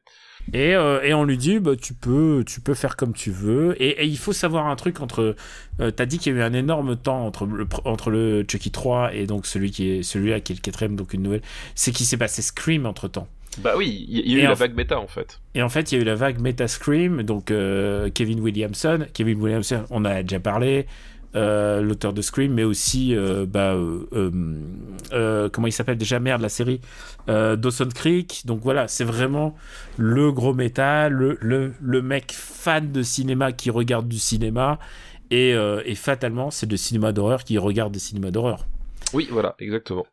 Euh, et donc, euh, donc du coup, là, le, le, le, pitch, c'est qu'effectivement, on se retrouve avec le personnage de, de Tiffany, euh, qui est en fait, euh, on, l'apprend la, dernière, euh, la dernière petite amie euh, du tueur qui a qui a pris possession de la poupée Chucky, parce que évidemment, pour ceux voilà qui qui remettent pas le le je veux dire le lore Chucky, c'est qu'en fait à la base c'est un tueur en série joué par Brad Dourif qui en fait au, au, moment de sa de sa mort fait un rituel d'incantation pour euh, continuer de, de vivre en fait pour transférer son, son âme euh, pour continuer de vivre. Et en fait son âme atterrit dans une poupée euh, pour enfants qui va du coup prendre vie à travers à travers ce sortilège quoi. Et donc du coup c'est quand, quand, même pas de bol hein. c'est quand même pas de bol. C'est quand même pas de bol effectivement.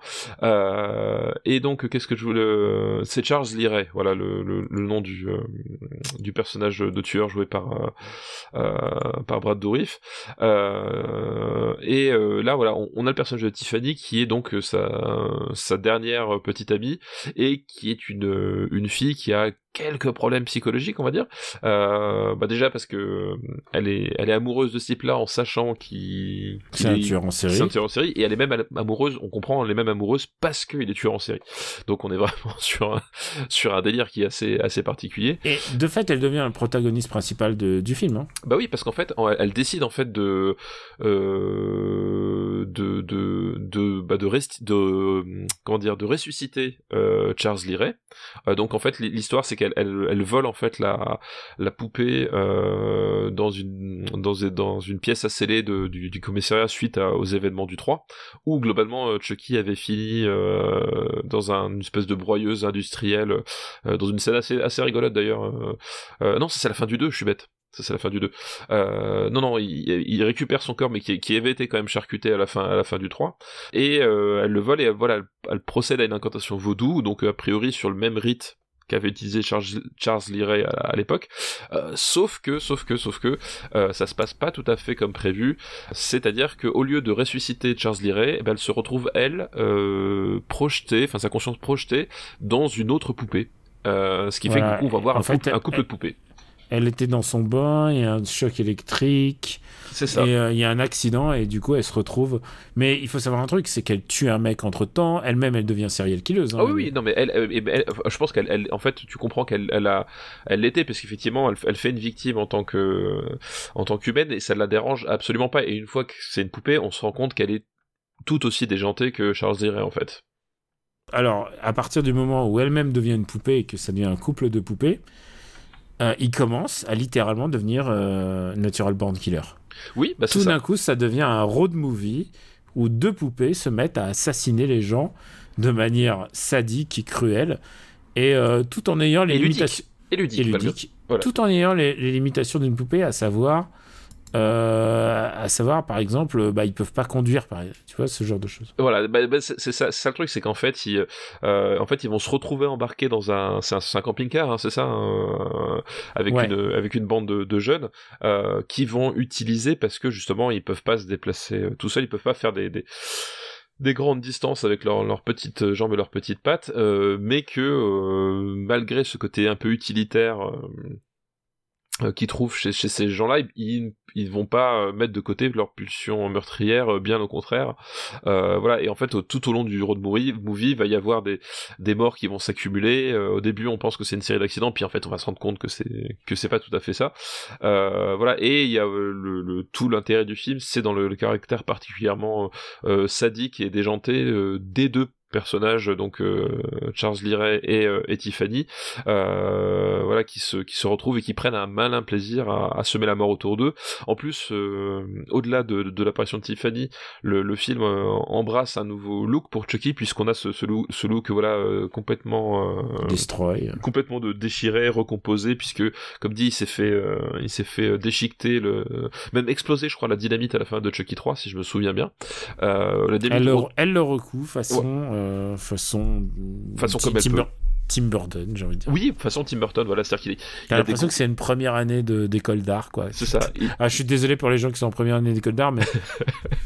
ayant, ayant, ayant une formation en art, je sais que les premières années, souvent, on leur fait faire des trucs genre déconstruisez votre art.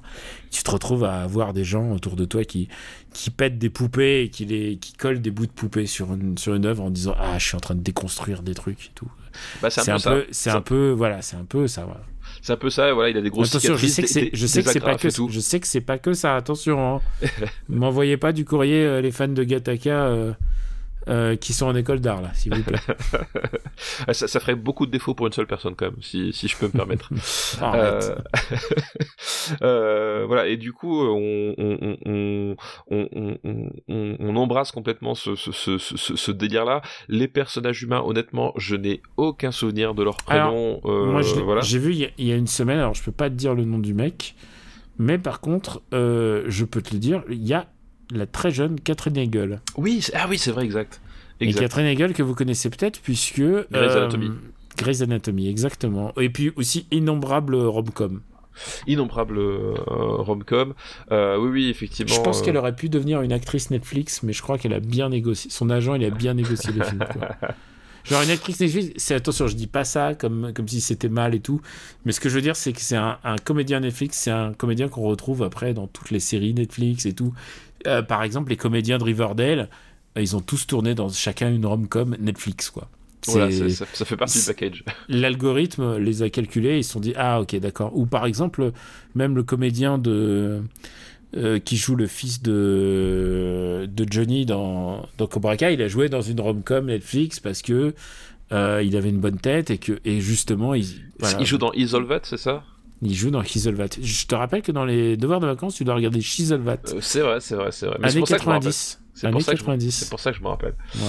Euh... Et donc il y a Catherine Hegel évidemment, et puis alors c'est c'est très euh, Toy Soldier un peu parce qu'il y a toujours un rapport d'échelle. C'est des petits bonhommes. Oui, oui, oui. Et ils essayent de faire le maximum. Il y a un mec qui se fait clouer et surclouer le visage, c'est ultra drôle. Il euh, y, a, y, a, beaucoup de, de, sadisme, évidemment. Mais ah bah, c'est Chucky. Bah, c'est qu'en fait, voilà, c'est Chucky, parce qu'effectivement, le, le, la caractéristique de Chucky, c'est que c'est l'esprit de Charles Leary qui, qui l'anime, et la, la série a toujours euh, misé sur le, sur le sadisme, euh, voilà, parce que c'est le, c'est le, le, le, trait de caractère principal du, du personnage. Là, l'astuce, c'est que je trouve que l'apport de Ronnie Yu est quand même vachement intéressant dans le sens où il y a un vrai dynamisme, je trouve, dans la mise en scène, contrairement au, au précédent Même le, tout premier euh, Chase Play, euh, qui, euh, qui, qui, qui, qui, reste un bon film, mais qui, quand même, est, comment dire, réalisé un peu, un peu à la papa, en fait. Hein, c'est un, un, film qui a, qui a un peu vieilli. Là, Ronnie Yu, il arrive avec un style qui est quand même beaucoup plus dynamique. Ben voilà, il vient de Hong Kong. je pense que faut pas, faut pas chercher plus loin. Il a un style quand même beaucoup plus dynamique avec plus d'idées et euh, il arrive à faire un truc vraiment jubilatoire de, de, de certaines séquences euh, voilà il arrive à trouver le, la, la petite astuce qui va bien le, le rapport d'échelle qui va bien le, le rebondissement qui, qui va faire que la, la, la scène euh, prend une certaine saveur. Enfin voilà il y, a, il y a vraiment un truc en termes de, de, mise en scène qui fait qu'il di, dynamise vraiment il dynamite le, le, genre un peu poussiéreux de de, de voilà du, du film d'horreur des années, des années 90 pour donner ce, cette partition où globalement voilà c'est l'idée c'est on, on, va se faire plaisir euh, comme des sales gosses quoi il y a un peu de ça et en plus euh, René Yu en fait j'ai compris que euh, parce que je en regardant le film je me suis documenté euh, bah, en fait, il a passé sa jeunesse aux États-Unis. Hein. Il a passé. Euh, oui, ouais, ouais. Il a fait l'université aux États-Unis, comme, comme d'autres réalisateurs de HK. Je sais plus lesquels en tête. Mais en tout cas, lui, il a une culture il est, il est biclassé, quoi. Il peut très bien s'adapter et c'est ça qui a fait qu'il s'est adapté dans ce cas-là précis. C'est presque bizarre qu'il n'en ait pas plus fait. Ah, il a fait euh, Freddy Jason. Voilà, il a fait Freddy versus euh, Jason effectivement, euh, parce que justement il a fait euh, la fiancée de Chucky, parce que la fiancée de Chucky bah, avait quand même pas mal cartonné en salle, et c'était pas gagné d'avance de, de ressusciter voilà cette cette espèce d'icône qui avait quand même une image un peu regarde. Hein. Chucky c'était un film, enfin c'était vraiment devenu une série, un film de, de vidéoclub quoi. C'était animatronique un peu, voilà, c'était. Et là le truc c'est que le film est devenu méta puisque euh, Jennifer Tilly est donc son personnage ensuite de, de poupée, oui. est fan de Chucky. Et donc du coup, euh, ils deviennent à la fois une parodie d'eux-mêmes, euh, une parodie de serial killer. Parfois, ils sont choqués les uns les autres. Enfin, l'un est choqué par ce que fait l'autre, et il y a un peu une, il y a une espèce de surenchère. Et ça donne un film très très, comme diraient mes amis, très très camp. C'est c'est vraiment, c'est du slapstick, mais ça fonctionne bien. C'est ouais, vraiment. Ouais. Alors, on parlait de, tu vois, Thor 4, donc euh, les films pas drôles. Là, cet humour fonctionne bien. C'est débile, mais il faut faut aimer voir tout d'un coup euh, cette espèce de poupée qui s'habille euh, dans des robes incroyables et tout d'un coup en se prenant la pour la pour la plus belle des poupées de tous les temps. Enfin, c'est grotesque et assez, et ben, ça fonctionne assez bien. Et ça fonctionne assez bien et ça fonctionne d'autant mieux que je trouve qu'effectivement il y a y a, y a une vraie complicité entre Brad Dourif et Jennifer Tilly en fait. C'est-à-dire que euh, même si effectivement il n'y a que leur voix qui ben Jennifer Tilly, tu la vois au début du film, mais après, euh, très vite, t'as plus que sa voix. Elle double, euh, ouais, elle, ouais. elle double le personnage. Alors, il faut juste dire un mot sur Jennifer Tilly, si tu me permets. Oui, vas-y. Jennifer Tilly, on en a parlé euh, longuement dans un film qui a pas mal compté pour nous, c'est-à-dire Bound, Bound voilà, le premier film des, le premier film des sœurs Wachowski. Et, euh, et oui, c'est Jennifer Tilly, elle est incroyable. Enfin, à cette année, enfin, elle est, euh, elle est un sex symbole assez incroyable. Et, euh, et elle n'hésite pas à se mettre en péril parce que c'est quand même un rôle dont elle aurait pu rester euh, affublée, euh, affublée toute, bah, oui, toute alors, sa vie, quoi. Bah, alors, elle, elle, elle, elle, le reprendra à plusieurs reprises, mais euh, le truc, c'est qu'effectivement, elle, elle, elle joue avec son image, en fait, justement, son image bah, de, de, de, de, de, de grande perche, bien gaulée, etc., à qui on prête effectivement une intelligence en, en, dessous de la moyenne, entre guillemets. Elle est, elle est très provoque parce qu'elle est ultra intelligente dans la vie. Bah oui, c'est ça. Et, et, je, me suis, je me suis renseigné en fait, euh, Jennifer Tilly, en fait, pourquoi elle joue moins C'est pas autant parce qu'on lui donne pas des bons rôles, des, des, des bons rôles, c'est qu'elle est championne de poker en fait, et elle a gagné des millions au poker. Ah d'accord, tu vois, ça je savais pas quoi. Et genre, j'ai découvert ça en fait, elle s'est fait une carrière pendant, pendant 20 ans, et je vois... Attends, je crois qu'elle a gagné plusieurs millions. Voilà, elle a... Elle a gagné plus d'un million, plus d'un million, toutes ces... enfin ouais, elle a vraiment gagné énormément de d'argent, euh, d'argent au poker. Donc tu vois, c'est pas, c'est vraiment une fille qui est, qui est très maligne quoi. Mais euh, au bout de, elle a préféré un moment jouer plus au poker que, que jouer à la comédie. Voilà. Mais, et, mais en tout cas là du coup elle joue vraiment avec ce avec, avec cet aspect euh, euh, de, de, cruche en fait entre guillemets qu'on pourrait lui prêter. Surtout voilà le, le personnage de, de, Tiffany quand tu la découvres elle est elle est, elle est habillée euh, elle est habillée de façon pas possible avec ses, ses, jupes trop petites et son et, ses, et, des, et des, corsets et enfin, des corsets elle, voilà elle a tout l'attirail de la bah de, voilà, la bimbo en fait euh, de la voilà. enfin c'est c'est plus que ça hein. c'est vraiment oui, la, la bimbo SM en fait tu vois c'est de la voilà. bimbo SM et, et un peu destroy parce qu'il faut pas oublier que c'est une serial killeuse aussi voilà et du coup elle, elle joue parfaitement le enfin elle, elle, en joue très très bien elle séduit et, les mecs elle les tue voilà et, elle a un super duo avec euh, avec Brad Dourif en fait. Et je pense que le euh, ça fait aussi partie du, du truc c'est qu'ils ont trouvé une vraie dynamique. Euh, voilà l'apport de ce personnage là relançait vraiment l'intérêt du truc parce que même les séquences de merde sont, drôles mais même parfois dans, leur dialogue il y a un truc vraiment très drôle. D'ailleurs si Tiffany devient une poupée à son tour c'est parce que Chucky c'est lui qui l'a tué en fait. C'est-à-dire qu'il il, lui il, il, lui fait payer en fait euh, le, le, le, fait de l'avoir ramené dans cette espèce de corps euh, qui ne sert plus à rien et complètement mutilé et c'est lui qui la tue et qui l'entraîne euh, avec lui dans son délire et du coup elle lui fait payer aussi à un moment donné quoi. Exactement. Alors bah, je, te propose de peut-être peut-être le le classer.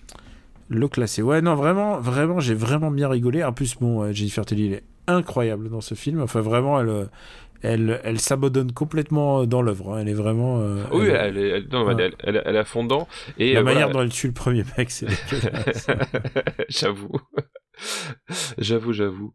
Euh, non, mais voilà, ça fait bien plaisir. Et puis, euh, et puis globalement, par rapport à la à la franchise euh, Chucky, ça, ça, reste, ça va rester le, le, le, le, pinacle de la franchise après le premier épisode en fait. Euh, c'est-à-dire que globalement, euh, après tous les tous les suivants, parce que je, je, les ai tous vus, ça va quand même bien bien décliner. Euh, alors je, dirais ah, il y a plus il y a plus Ronnie Yu déjà. de quoi? Non, il y a bah, a plus y a plus Ronnie Yu. Bah, d'ailleurs d'ailleurs c'est drôle parce que le, à partir du suivant, c'est Don Mancini lui-même qui va euh, qui va passer à la réalisation. Parce qu'avant il avait créé la créature euh, écrit les dialogues et les euh, et le scénario euh, donc c'était voilà c'était sa, sa création. Mais du coup bah, sur le film suivant dont, je, dont je vais taire le nom parce qu'il y a, y, a, y a un divulgachi par rapport au truc. Mais à partir du film suivant il va passer à la réalisation.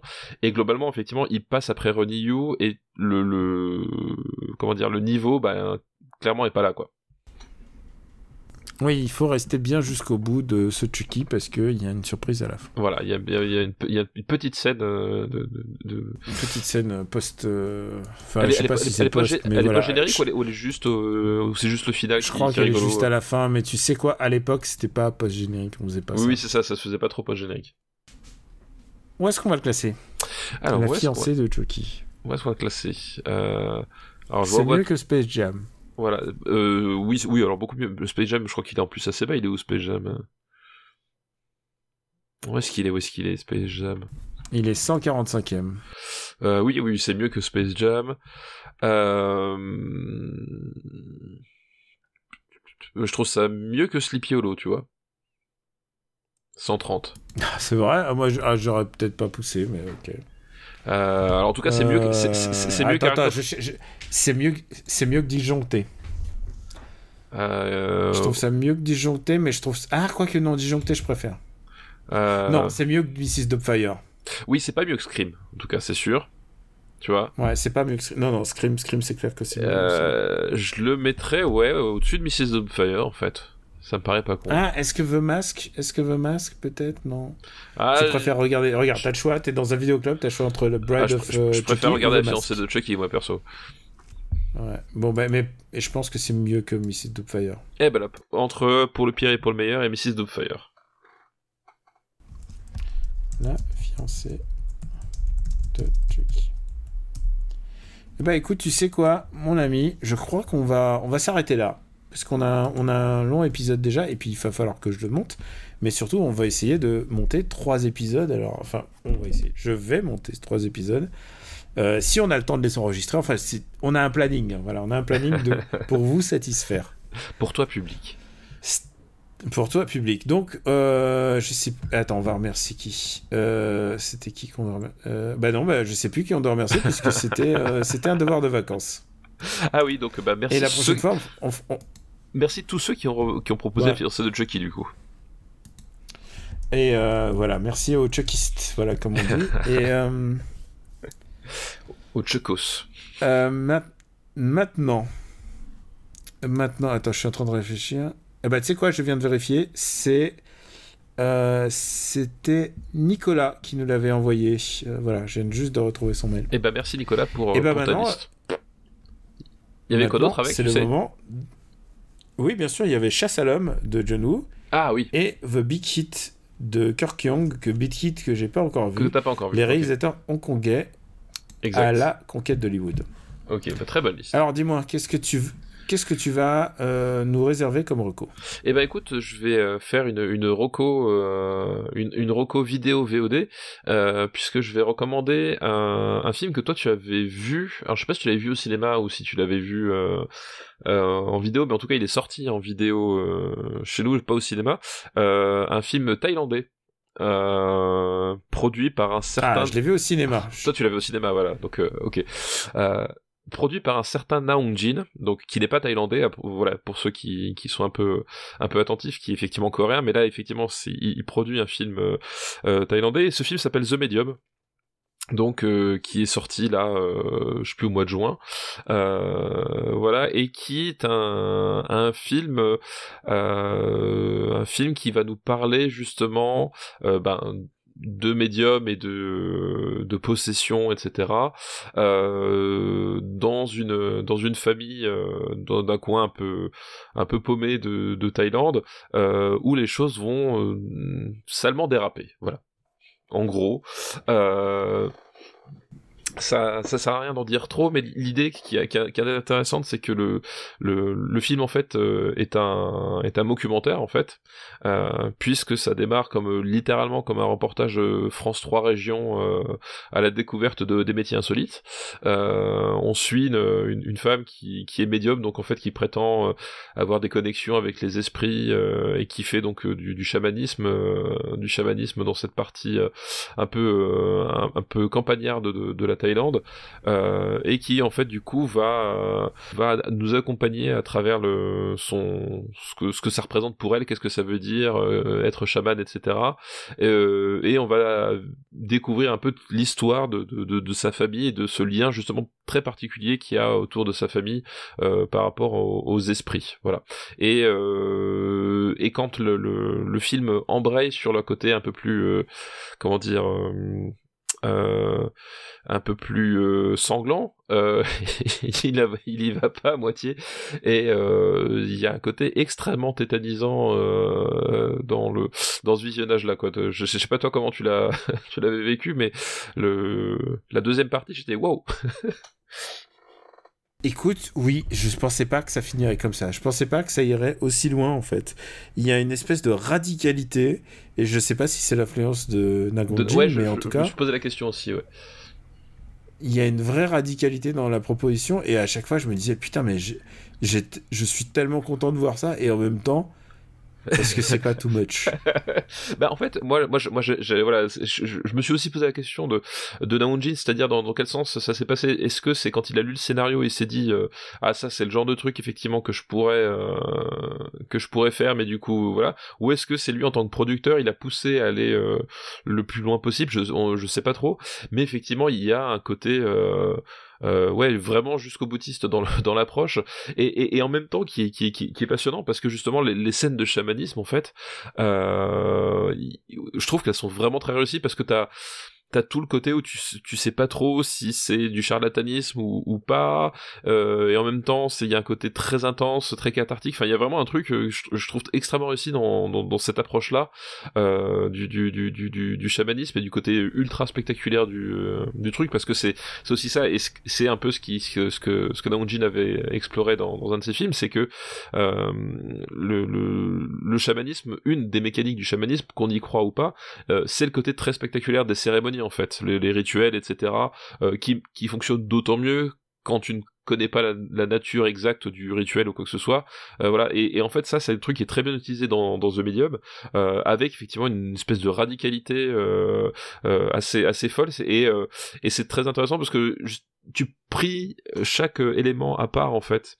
Tu pourrais dire qu'il y y, y a peu de trucs originaux dedans, mais c'est plus le traitement en fait moi qui, que je trouve euh, extrêmement réussi, c'est-à-dire qu'effectivement ça pousse le bouchon jusqu'au bout et, et tu, tu regardes cette espèce de fascinant en disant mais est-ce que, enfin, jusqu'où ça va s'arrêter, jusqu'où ça va aller, et, euh, et ben, pour le coup, c'est, c'est le genre de truc je pense que, que seul euh, un pays asiatique, alors voilà, là c'est la Thaïlande, mais seul un pays asiatique pourrait faire. En fait, c'est vraiment, c'est genre on se pose la question, c'est jusqu'où on va, bon, on va jusqu'au bout, les gars, en fait, et euh, ça fonctionne. Enfin, moi, j'ai, j'ai trouvé que ça fonctionnait vraiment super bien, quoi. Moi, j'ai trouvé ça vraiment très, très, très, très bien. Voilà, je pensais pas que ça allait être aussi bien. Mais alors que l'histoire est très simple. Oui, c'est des ça, c'est très C'est des choses qu'on a déjà vues. Oui, Euh, complètement. ouais, les ouais. esprits, les yokai, enfin vraiment, on a déjà vu ça 15 000 fois. Mais alors, mais alors filmé comme ça, quand je suis sorti de, ça, je me suis dit, ça c'est du cinéma comme j'ai pas l'habitude d'en voir. Ouais, mais c'est exactement ça. C'est-à-dire qu'effectivement, pris, pris, ce que je disais tout à l'heure, c'est pris euh, euh, indépendamment. Si tu décortiques le film euh, élément par élément, en fait, il y a, il y a très peu d'éléments euh, originaux, à part éve- éventuellement peut-être le folklore thaïlandais qui a quelques spécificités. Et encore, tu, tu- Ah, tu- si, quand même, il y a des Oui, trucs. euh, oui, oui. Oui, mais ce que je veux dire, c'est que t'as des ponts en fait. Finalement, tu te rends compte que euh, effectivement sur certaines terminologies, quoi que ce soit, c'est pas les mêmes mots, mais ça peut ça peut te rappeler un truc que t'as vu euh, chez les taoïstes ou euh, ou alors chez les chez les chez, Oui, chez- d'accord, chez les japonais, mais- etc. Bon, Mais on, voit, on voit un petit peu ça dans l'œuvre de euh, Achitapong Werasatekul qui qui est euh, bah, peut-être le réalisateur euh, thaïlandais le plus connu en fait, qui, Mhm, ouais. qui s'ex- qui s'exporte et qui repose exactement sur ce genre de yokai. Sauf que j'ai envie de dire que dans son univers à lui, c'est en général bien plus euh, bienveillant en fait. Oui, c'est ça, Même voilà. si c'est pas bienveillant, mais au moins, enfin, c'est pas aussi c'est voilà, c'est pas meurtrier. c'est ça. Et euh, voilà. Et donc effectivement, tu voilà, pris pas. euh, si tu décortiques le truc, effectivement, t'as as assez peu d'originalité, mais voilà, c'est c'est le, le- le- la combinaison des de, de ces éléments et surtout voilà encore une fois le, le traitement, euh, le traitement que je trouve vraiment hyper pertinent, vraiment hyper réussi. Euh, et même d'ailleurs, ils, ils en jouent à plusieurs moments. C'est-à-dire qu'il y a des moments où ils désamorcent certains trucs et tu te dis ok ouais, c'est parce que on, on, on peut pas faire ça, on peut pas aller jusque là. Et puis en fait, euh, dix minutes plus tard, bah si en fait on va le faire en fait. Et t'as vraiment un jeu. Et, et- et je pense que c'est là où le où le où le de Naong Jin a dû beaucoup jouer dans le sens où euh, Naong Jin, bah, c'est un réalisateur que on aime beaucoup, hein, Super Ciné Battle. hein, je Mm. je euh, crois je- que son film est bien classé dans les années 2010. Ouais, je, je crois qu'il a un film plutôt bien classé dans les années 2010, hein, vers le haut du classement, on va dire, euh, plutôt vers le haut du classement. Euh, c'est que c'est un, comme d'ailleurs beaucoup de ses compatriotes euh, euh, coréens, c'est que c'est des réalisateurs qui connaissent très bien le cinéma occidental et le public occidental en fait. Et je pense que c'est là où il a vraiment dû jouer, c'est qu'il y, a- plusieurs moments où justement t'as des situations qui sont mises en place, qui sont désamorcées parce que justement c'est des trucs qui seraient désamorcés dans le cinéma occidental et puis qui finalement il revient dessus et il remet une couche et puis là il met la, couche à, fond la caisse en fait. Et j'ai beaucoup aimé ce, jeu-là et ça je pense que c'est spécifiquement destiné euh, au public occidental, euh, voilà, qui, se dit euh, ouf, voilà, j'ai eu peur mais je suis rassuré puis en fait, en fait non, fallait pas être rassuré quoi. Alors, euh, bah écoute, je... ah, j'allais dire, quand est-ce qu'on, où est-ce qu'on va classer? Mais en fait, non, pas du tout. pas encore, bah non, pas encore. Non, non, je pense qu'il faut attendre encore euh, 2500 jours encore. Mais ça, ça, passe vite. Tu sais quoi, ça passe vite. Je regarde mon Bah fils oui. grandir. Ouais. Et en fait, le temps passe très très vite en fait. Mais euh, ouais, ouais, bah écoute, quand, quand, on, quand on pourra graver euh, The Medium Alors- dans le marbre, ton fils, il, il, ser- il sera pouf. Je- Et s'il faut que vous continuiez à nous soutenir sur patreon.com/slash RPU. Ouais, Je- ça, voilà, voilà il faut que vous, s'il vous plaît, alors je le précise après 1h40 d'émission. euh, bon, excusez-moi, hein, j'aurais dû le faire dès le début. Et tu sais quoi, pour la 100 176, un épisode anniversaire, on va, je préciserai dès le début. C'est ça. Et euh, je regarde, j'ai juste vérifié, c'est disponible en DVD et un peu sur, par- sur toutes les plateformes. Euh, pour ma part, je vais, ré- je vais euh, recommander un film qui m'a bien marqué. C'est vraiment un des succès de l'année, il est aussi dans mon top 10. Euh, c'est El Buen Patron, qui est assez bien euh, diffusé parce qu'en plus, euh, c'est un bon succès pour un film espagnol. euh, basé sur aucune licence, c'est pas Torquat quoi. Euh, putain, Torquat il s'en prend plein gratuitement pour que dalle aujourd'hui. Euh, et Buen Patron, c'est un, un film très très drôle avec Javier Bardem dans le rôle d'un patron, d'un patron charismatique, mais euh, patron d'une boîte, euh, d'une société qui fabrique des balances en Provence, quelque part, en Espagne. C'est la semaine où, de tous les risques pour lui, enfin pour sa société, puisque il s'apprête à avoir une commission qui va filer un prix pour euh, l'excellence de son entreprise. Mais bon, ils doivent aller voir plusieurs autres entreprises. Et ce qui va se passer, c'est qu'il va essayer de régler tous les problèmes de ses employés du mieux qu'il peut. Et le mieux, c'est pas toujours le meilleur. Le mieux, le mieux n'est pas l'ami du bien, comme disait euh, Frédéric Lefebvre. Tu sais, c'est le penseur préféré de Quix. Et euh, lui aussi s'en prend pour gratuit. Hein. Vraiment, je comprends pas ce qui se passe.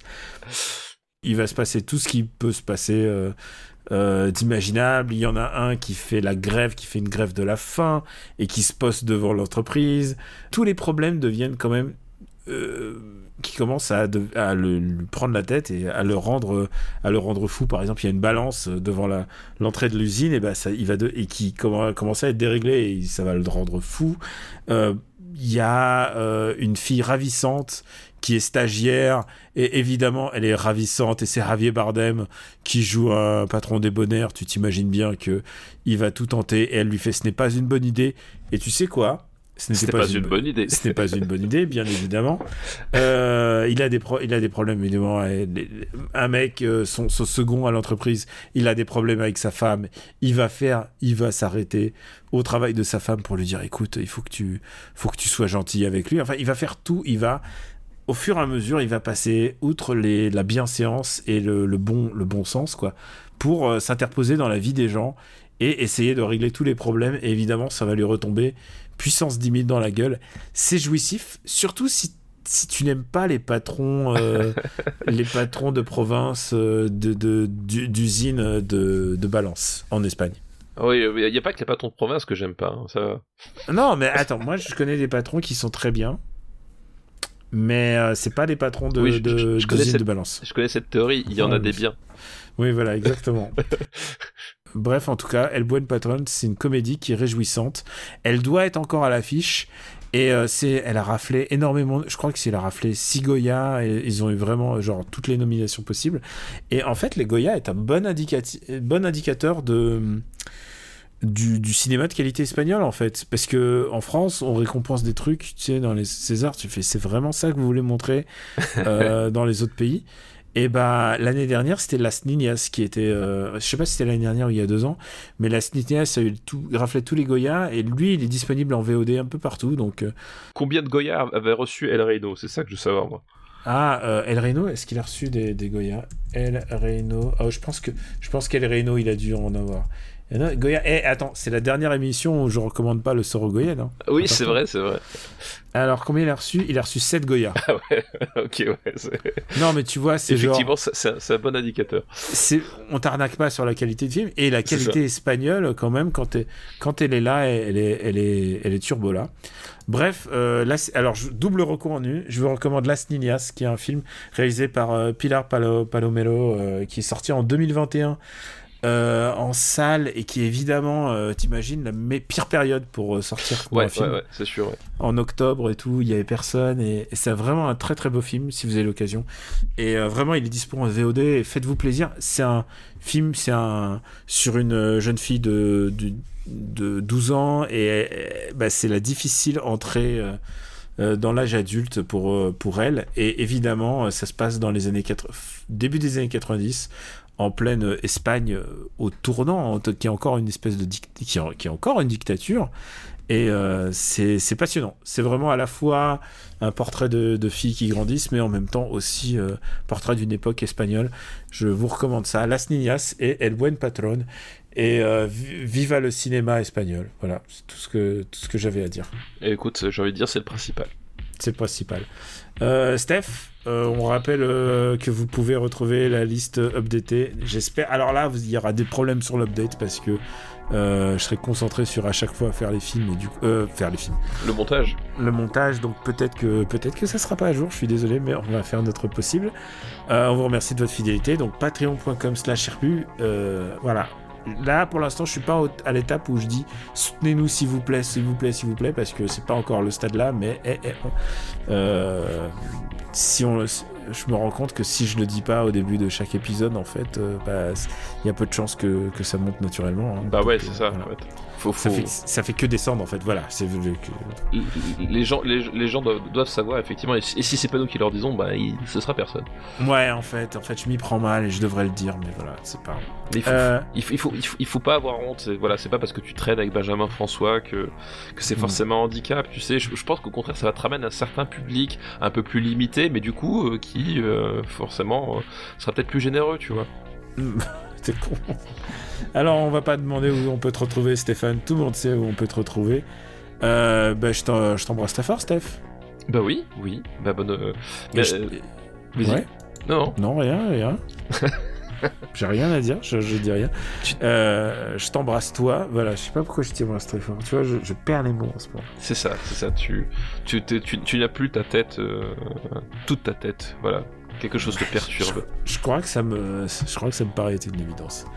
On vous embrasse très fort et on vous dit à très très très bientôt. On vous lâche pas pendant vos vacances si vous prenez des vacances et si vous continuez de travailler, euh, ce qui n'est pas le cas de l'un d'entre nous.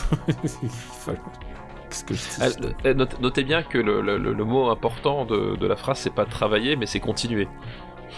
Ouais, voilà. on vous embrasse très fort et on vous dit à très bientôt. Ciao. Ciao à tous.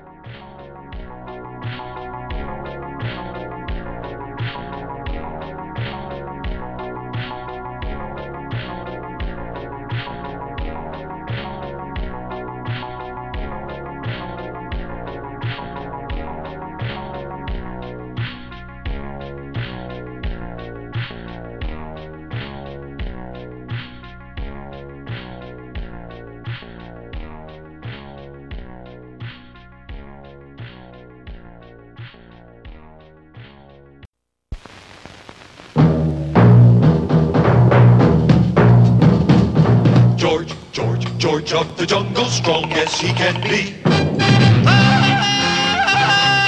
Watch out for that tree.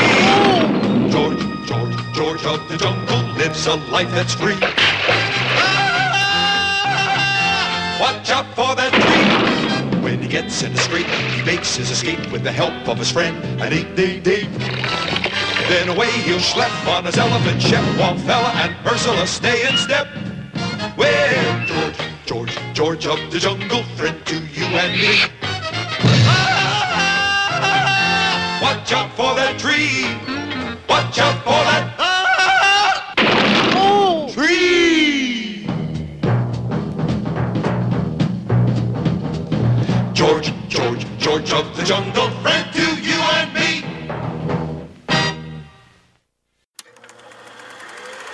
Une production RPU.